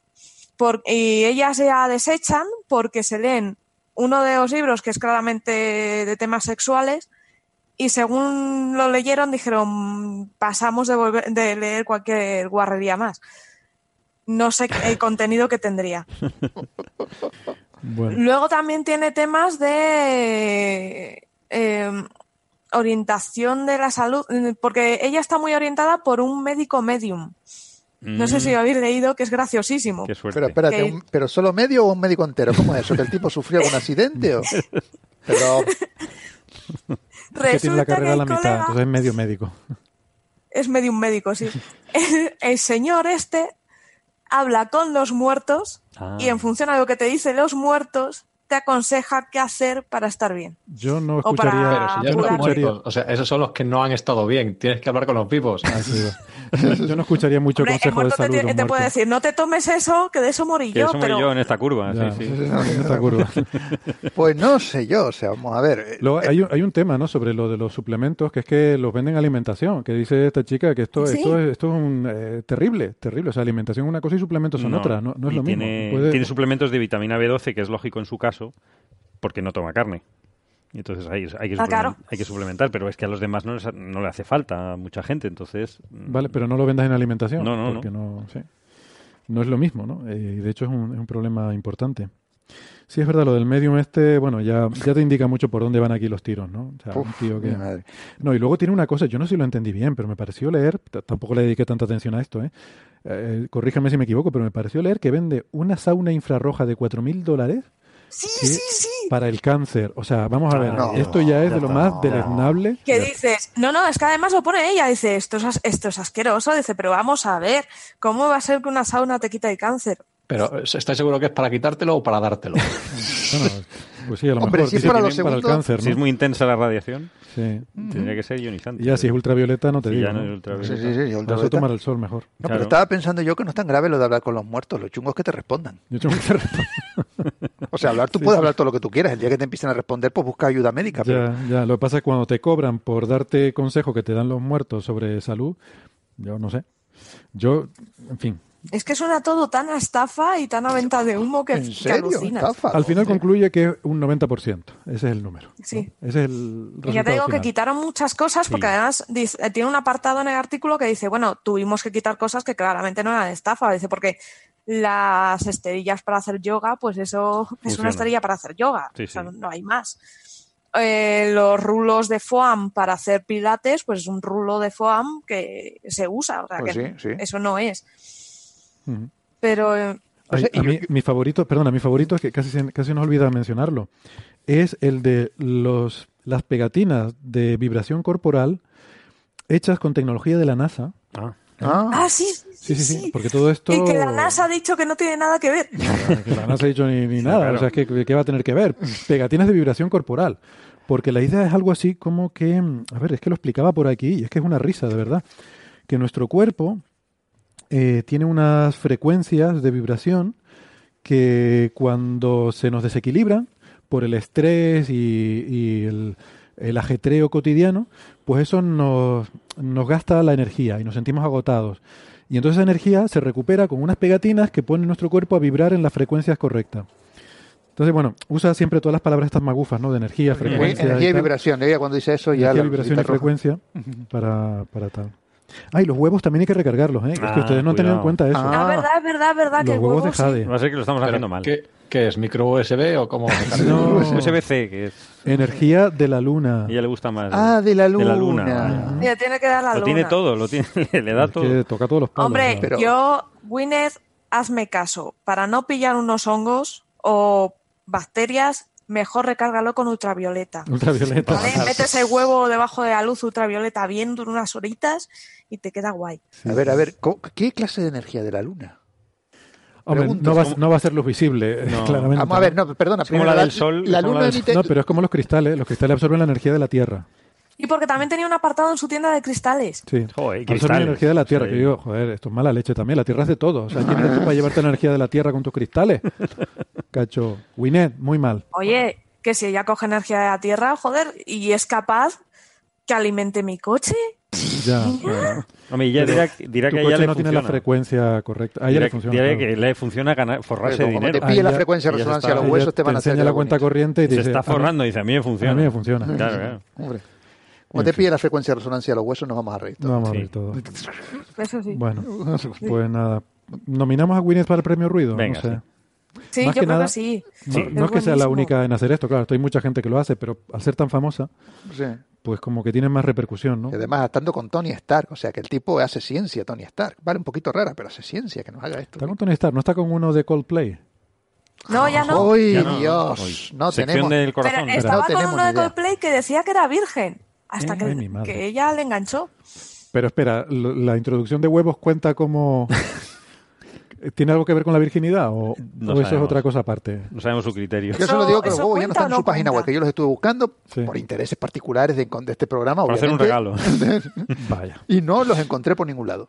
Yo que quería acabar diciendo, ¿tiene huevos Winnet? Pues ya Ya no. me lo he preguntado. yo por lo menos no los encontré. Ahora bien, lo que pasa es que la página web Igual no has mirado no estaba mirando donde tendría... A lo mejor yo estuve mirando en sitios donde no tendría que haber mirado. Sobre todo con aquella cosa que tú te pones, que conectas al USB y te pones en salvacea la parte y no sé para qué muy bien. Ah, Va a quedar un poco raro cuando Gran Hermano esté haciendo el scan de tu, de tu nav- navegación por internet y encuentre que Ah, pero eso va a ser de lo más normal que van a encontrar. que estás mirando páginas de, higiene femenina. Se va, se va a por fin está mirando algo normal este hombre. ¿Ah, sí? Se dirán eso, Madre seguramente. mía. Cambiemos de tema. Cambiemos de tema, no quiero saber nada más. sí, cambiemos de tema, venga. Eh, bueno, en serio, ¿alguien quiere decir alguna alguna tontería más del Goop? Se llama Goop la Goop, marca esta, Goop, que ya... sí, Goop, Pero- que pero quiere es- decir eh, porquería. no, sí, es que Es de ella, ¿no? Es de ella la, la- la empresa, ¿no? Sí, es de ella. Ah. La que se está forrando con esto es ella. Joder, Sí, o sea, que no es que sea que, que un sinvergüenza, ¿eh? un representante Bueno, de, espero que no o me que denuncie crea, nunca por decir esto, o que pero crean sí. estas cosas y tal. No, es que se está forrando. Joder. Goop es pegote. No, es que Pegote. es de ser mala gente. O sea, Sí, sí, sí, sí, es de ser mala Sí, gente. a mí sobre todo ya lo del cáncer, esa es una de las cosas que me tocan No, porque ahí duro, sí. apelan a la desesperación. O sea, que Mm. una persona que está en una situación de estas, pues claro, está, está en situación terminal. de todas formas, yo creo que a lo mejor ella cree en estas cosas y Sí, sí, que sí, las ella lo que cree es la chequera. Ay, Dios, voy a decir una, voy a decir La una chequera. La chequera, La sí, chequera. no debería decirlo porque luego oye este programa y nos denuncia todo. Hombre, que lo haga, yo qué sé. Fíjate que esta... esta Que lo haga claro, como es a ti no, sino a mí, como tú dices, no, no, responsable Bernabé. Pues seguro que No, tú dirás hombre, eso. Tranquilo, porque vivimos en un país donde se, re- se respeta plenamente la libertad de expresión de la gente y de las cosas que... Mientras no hagas un rap, Exacto, ni lo pongas en Twitter. Ay, Dios. Pues nada, yo, Ni te cagues en el Dios único y verdadero que todos sabemos que es Ahura Mazda. Yo no sé si se oye que estoy revolviendo papeles, pero es que he perdido ¿Qué has la, perdido? la Creo que esta era la última. lo- las cosas Creo, que quería decir. creo Bueno, que esto era lo último, Héctor. Era el último. No, es que me queda por lo menos eh, mencionar eh, lo de que el ele- los electrones son muy redondos. Ay, es verdad, me había olvidado de eso. Los electrones son muy redondos. Sí, y lo de que estamos perdiendo especies. También. Y lo de que estamos perdiendo especies, sí. sí, sí, Vale. otro día. Pues venga, rapidito. Estamos perdiendo especies, pero ganando especies en el tema de Winnet. Sí, sí, sí. bacterias, dice. Bacteria. ¿Por qué quieren sí, sí, bueno, van a encontrar mogollón de bacterias diferentes. En esos huevos. Algunas que no hemos descubierto en, el, Vale. en las partes íntimas de Winnet, De ya Winnet. sabéis. Y yo estoy seguro que ella no los usa. Ahí, ahí es donde está. No, seguro que ya no usa nada de esto. eh, En fin. Que, vale, pues venga. Entonces, rápidamente, lo del electrón, esto es un, bueno, un artículo que, que salió estos días donde hacen una medida de lo que se llama el momento dipolar del electrón. ¿Por qué es gracioso esto? Porque ha salido en muchos medios de comunicación diciendo, los científicos encuentran que los electrones son muy esféricos. Y esto dicho así, suena a tontería porque efectivamente lo es. Esto dicho así, pues sí, todos, yo creo que todos tenemos en mente que los electrones son muy redondos, ¿no? Yo Por creo lo que yo lo he Bernabé visto había con bolitas en el. Cuando dibujas el átomo, pone una bolita. Este es el electrón. dibujas una bolita, ¿no? Y aparte uno piensa pues, que un electrón, al fin y al cabo, incluso con un razonamiento un poco más sofisticado, bueno, es una excitación de un campo cuántico que tiene carga eléctrica, pero esa carga, eh, en fin, se ve igual desde todas las direcciones. Sí, Tú bueno, sientes la misma fuerza, Mm. con lo cual hombre, la carga lo que sí tiene una distribución muy esférica, eso sí es verdad. La más que sí, bueno, más que la carga, al fin y al cabo nosotros pensamos en partículas puntuales, ¿no? Con lo cual, No, pero el electrón no, puede ser un- un punto. Es una primero. nube de probabilidad. es Una nube de probabilidad. Efectivamente, es lo que dice Carlos, una nube de probabilidad. No bueno, pero ahí ya entramos, claro, es que ya si entramos en un electrón en un átomo, ya ahí la cosa es Pero- más porque los orbitales Sí, sí. no tienen por qué ser esféricos. Hay orbitales que no son esféricos. No, no, claro que no, pero si suponemos que el electrón está por ahí bailando solo. Pero un electrón suelto. Cuando llamamos un electrón aislado en el universo. Pues en principio la fuerza eléctrica es independiente de la dirección de la que, de la que, la que la midas, con lo cual uno pensaría que todo esto es, es así. ¿Qué pasa? Que el asunto tiene una sutileza y Mm. por eso el tema es interesante. Y el, te- el tema, de hecho, es bastante interesante. Lo que pasa es que hay que contarlo bien. Mm. Como por ejemplo lo cuenta Francis Francis, Villatoro en su blog. Efectivamente. que ahí es donde yo lo he leído. Y a mí me gustó mucho cómo está explicado aquí. Y creo que esto lo mejor es que lo explique bien Francis cuando venga la próxima vez. Francis, si estás escuchando, te ponemos deberes también sobre esto. Sí, sí. Pero vamos, para que nadie se quede con la duda de si los electrones son muy redondos, lo que pasa es que efectivamente desde el punto de vista de la fuerza eléctrica, eh, la, interacción electromagnética tiene esa simetría esférica. Pero la, interacción débil en física de partículas, en el modelo estándar, eh, existe la interacción débil, que es una interacción que tiene una peculiaridad de que introduce cierta eh, asimetría, introduce un momento, lo que llamamos un momento dipolar, que es lo que se quiere medir aquí.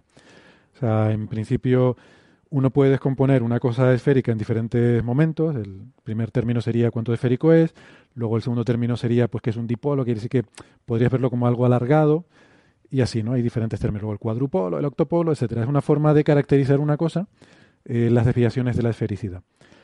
Entonces, la interacción débil introduce un cierto momento dipolar en el electrón, pero que es pequeñajísimo. Es pequeñajísimo. Y es interesante porque eso está relacionado con la, simetría CP, es la simetría carga-paridad, que yo, no sé si Sara quiere decir algo, pero te veo como que te estás riendo, no, es por otra cosa. El gato, ¿está el gato por ahí? ya está. No, no, está mi gato. Es que no ha salido todavía, ¿eh? Mira que nos queda poco de programa y no ha aparecido el gato todavía. Es difícil, es difícil, porque tengo a la gata en el salón, entonces en cuanto ah. está la gata, no, no viene. Pasa de ti, bueno, vale, lo entendemos. Sí, digamos que es un pobre macho y las, las hembras tienen muy mala leche en el mundo felino. Vale, vale, bueno, pues para la porra del gato de Sara, igual hoy no aparece, lo siento. La, simetría carga-paridad es una de estas eh, simetrías de la naturaleza en la cual un proceso físico es simétrico si tú cambias todas las cargas, las positivas por las negativas, y le das la vuelta, haces una reflexión especular de todo.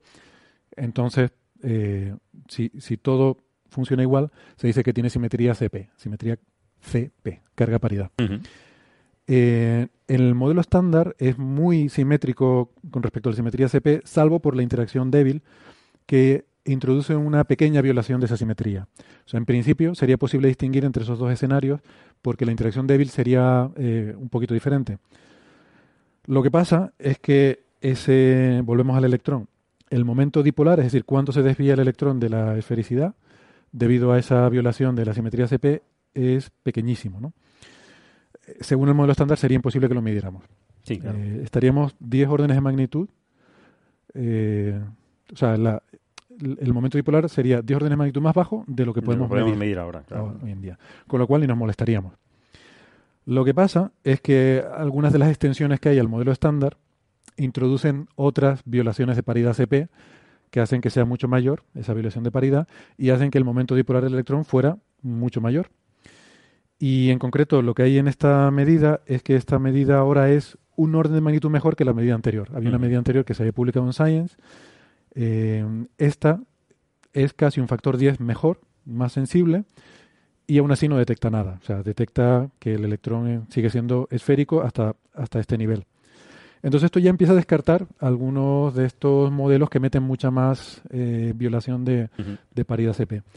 Y esto sobre todo porque es muy chulo, porque esto tiene que ver con el problema de por qué en el universo existe algo.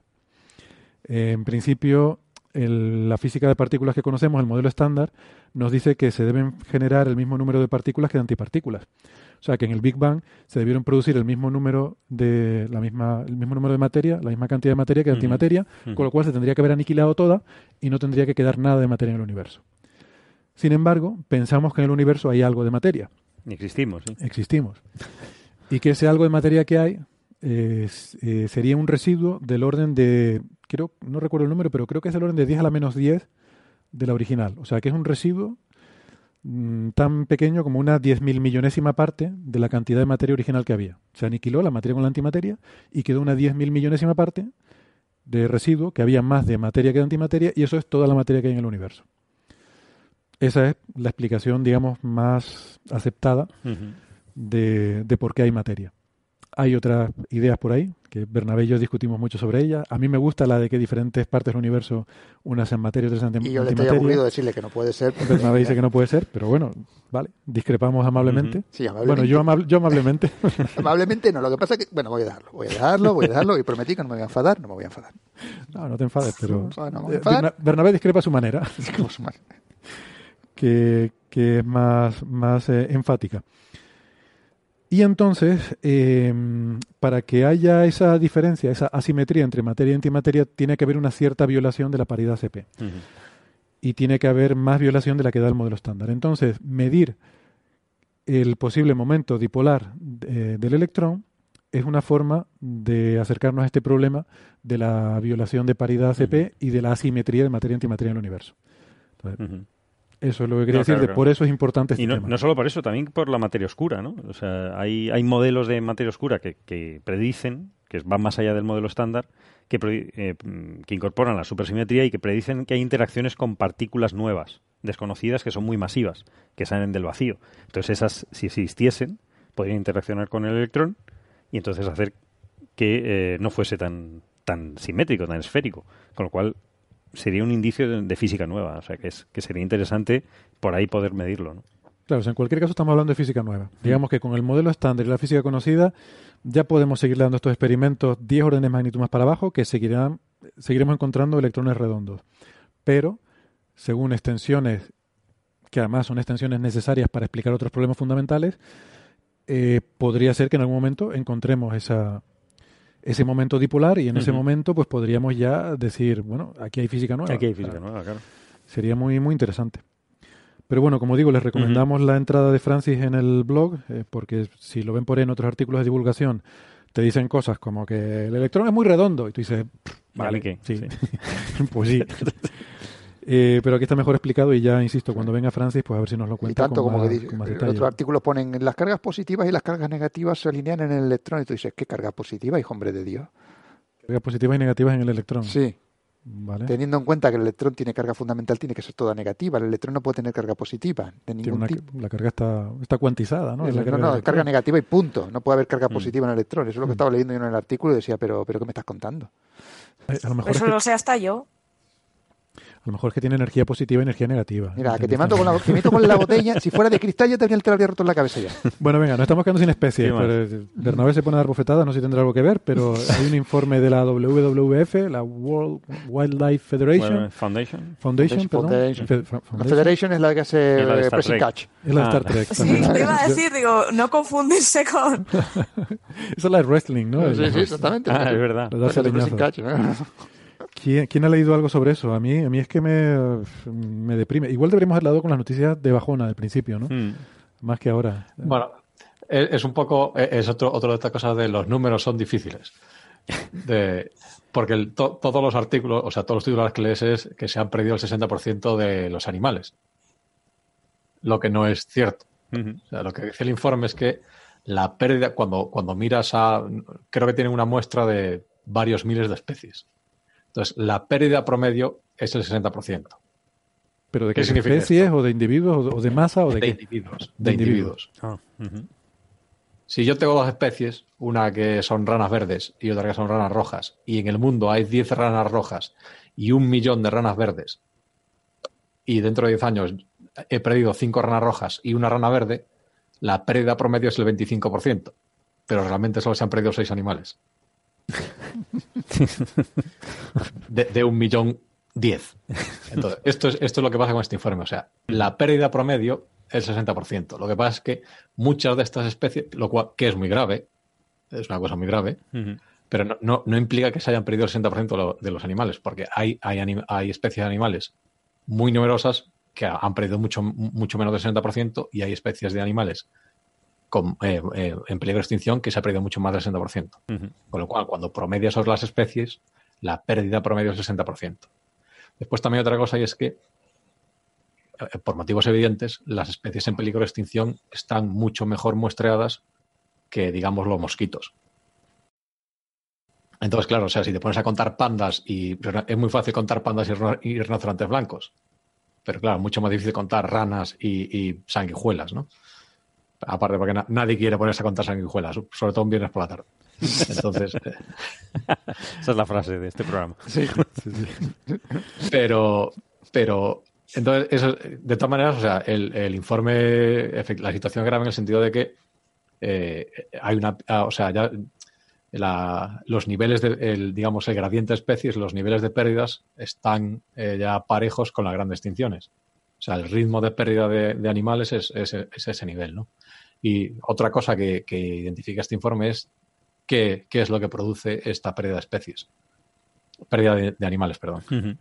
Y es principalmente, pues eso, o sea, la sobreexplotación de los medios, eh, tanto marino como, como, como terrestre, lo que le llaman la fragmentación de medios, y es que, o sea, eh, eh, cambios que introduce eh, la humanidad en los medios, como por ejemplo carreteras enormes que separan zonas de, animales, que impiden la, progresión normal de las especies. ¿no? Si tú les, o sea, aíslas poblaciones o haces que las migraciones sean súper difíciles, pues eso también degrada la, condición de la especie.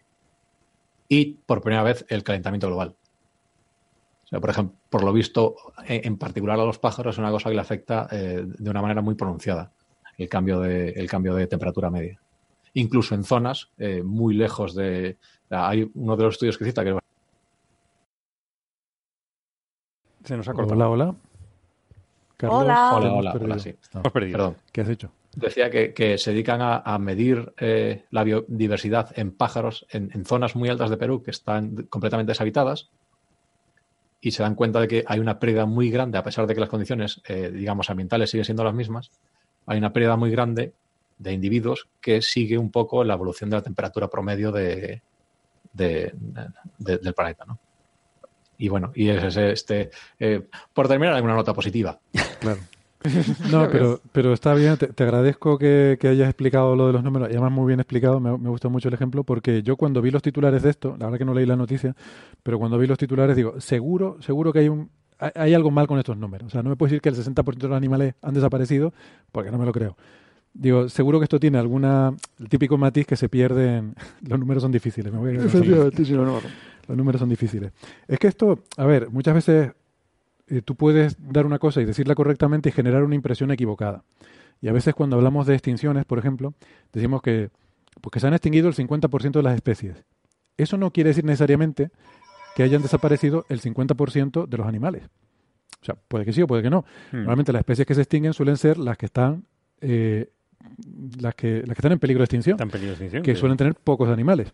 Entonces, que se extingan muchas especies, no, no es que sea nada bueno, tampoco estoy haciendo apología de, extinguir especies, pero no es, no es exactamente lo mismo. Que tome nota la Audiencia Nacional. que tome nota.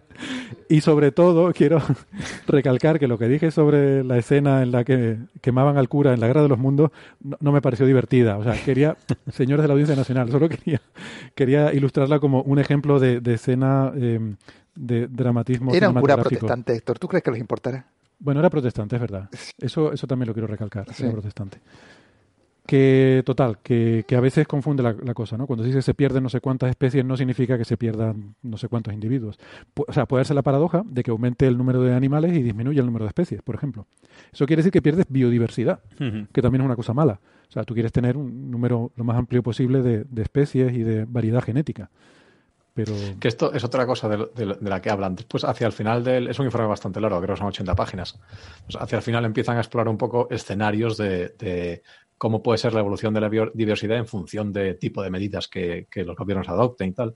una de las cosas que dicen es que, o sea, que hay que un poco, hay que abandonar un poco la, la, idea que hay hoy en día de que, o sea, esto de, de hombre, también vamos a ver, o sea, cada uno cuenta la feria como le va en ella. Entonces, o sea, esta fundación dice, evidentemente, esto, conservarlos, conservar el ecosistema lo tiene que ser prioritario.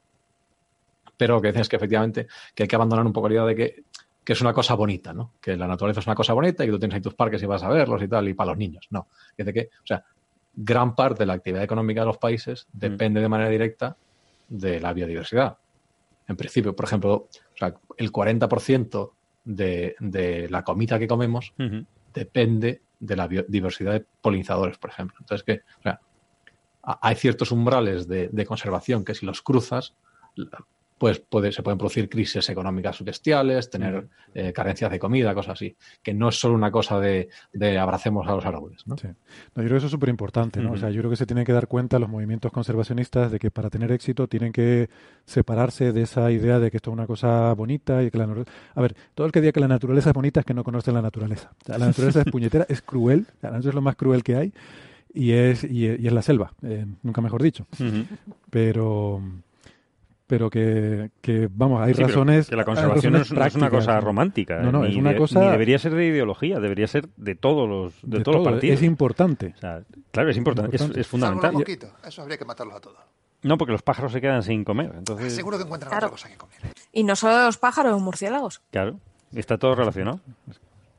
Pues nada, con esto entonces yo creo que damos por finalizado el programa. ¿Queda algo más? Eh, que se extingue el programa ya. Se extinga el programa. Pues, nada, nosotros lo dejamos hasta la semana que viene. Em, Carlos, Bernabé, Sara, Carlos 2.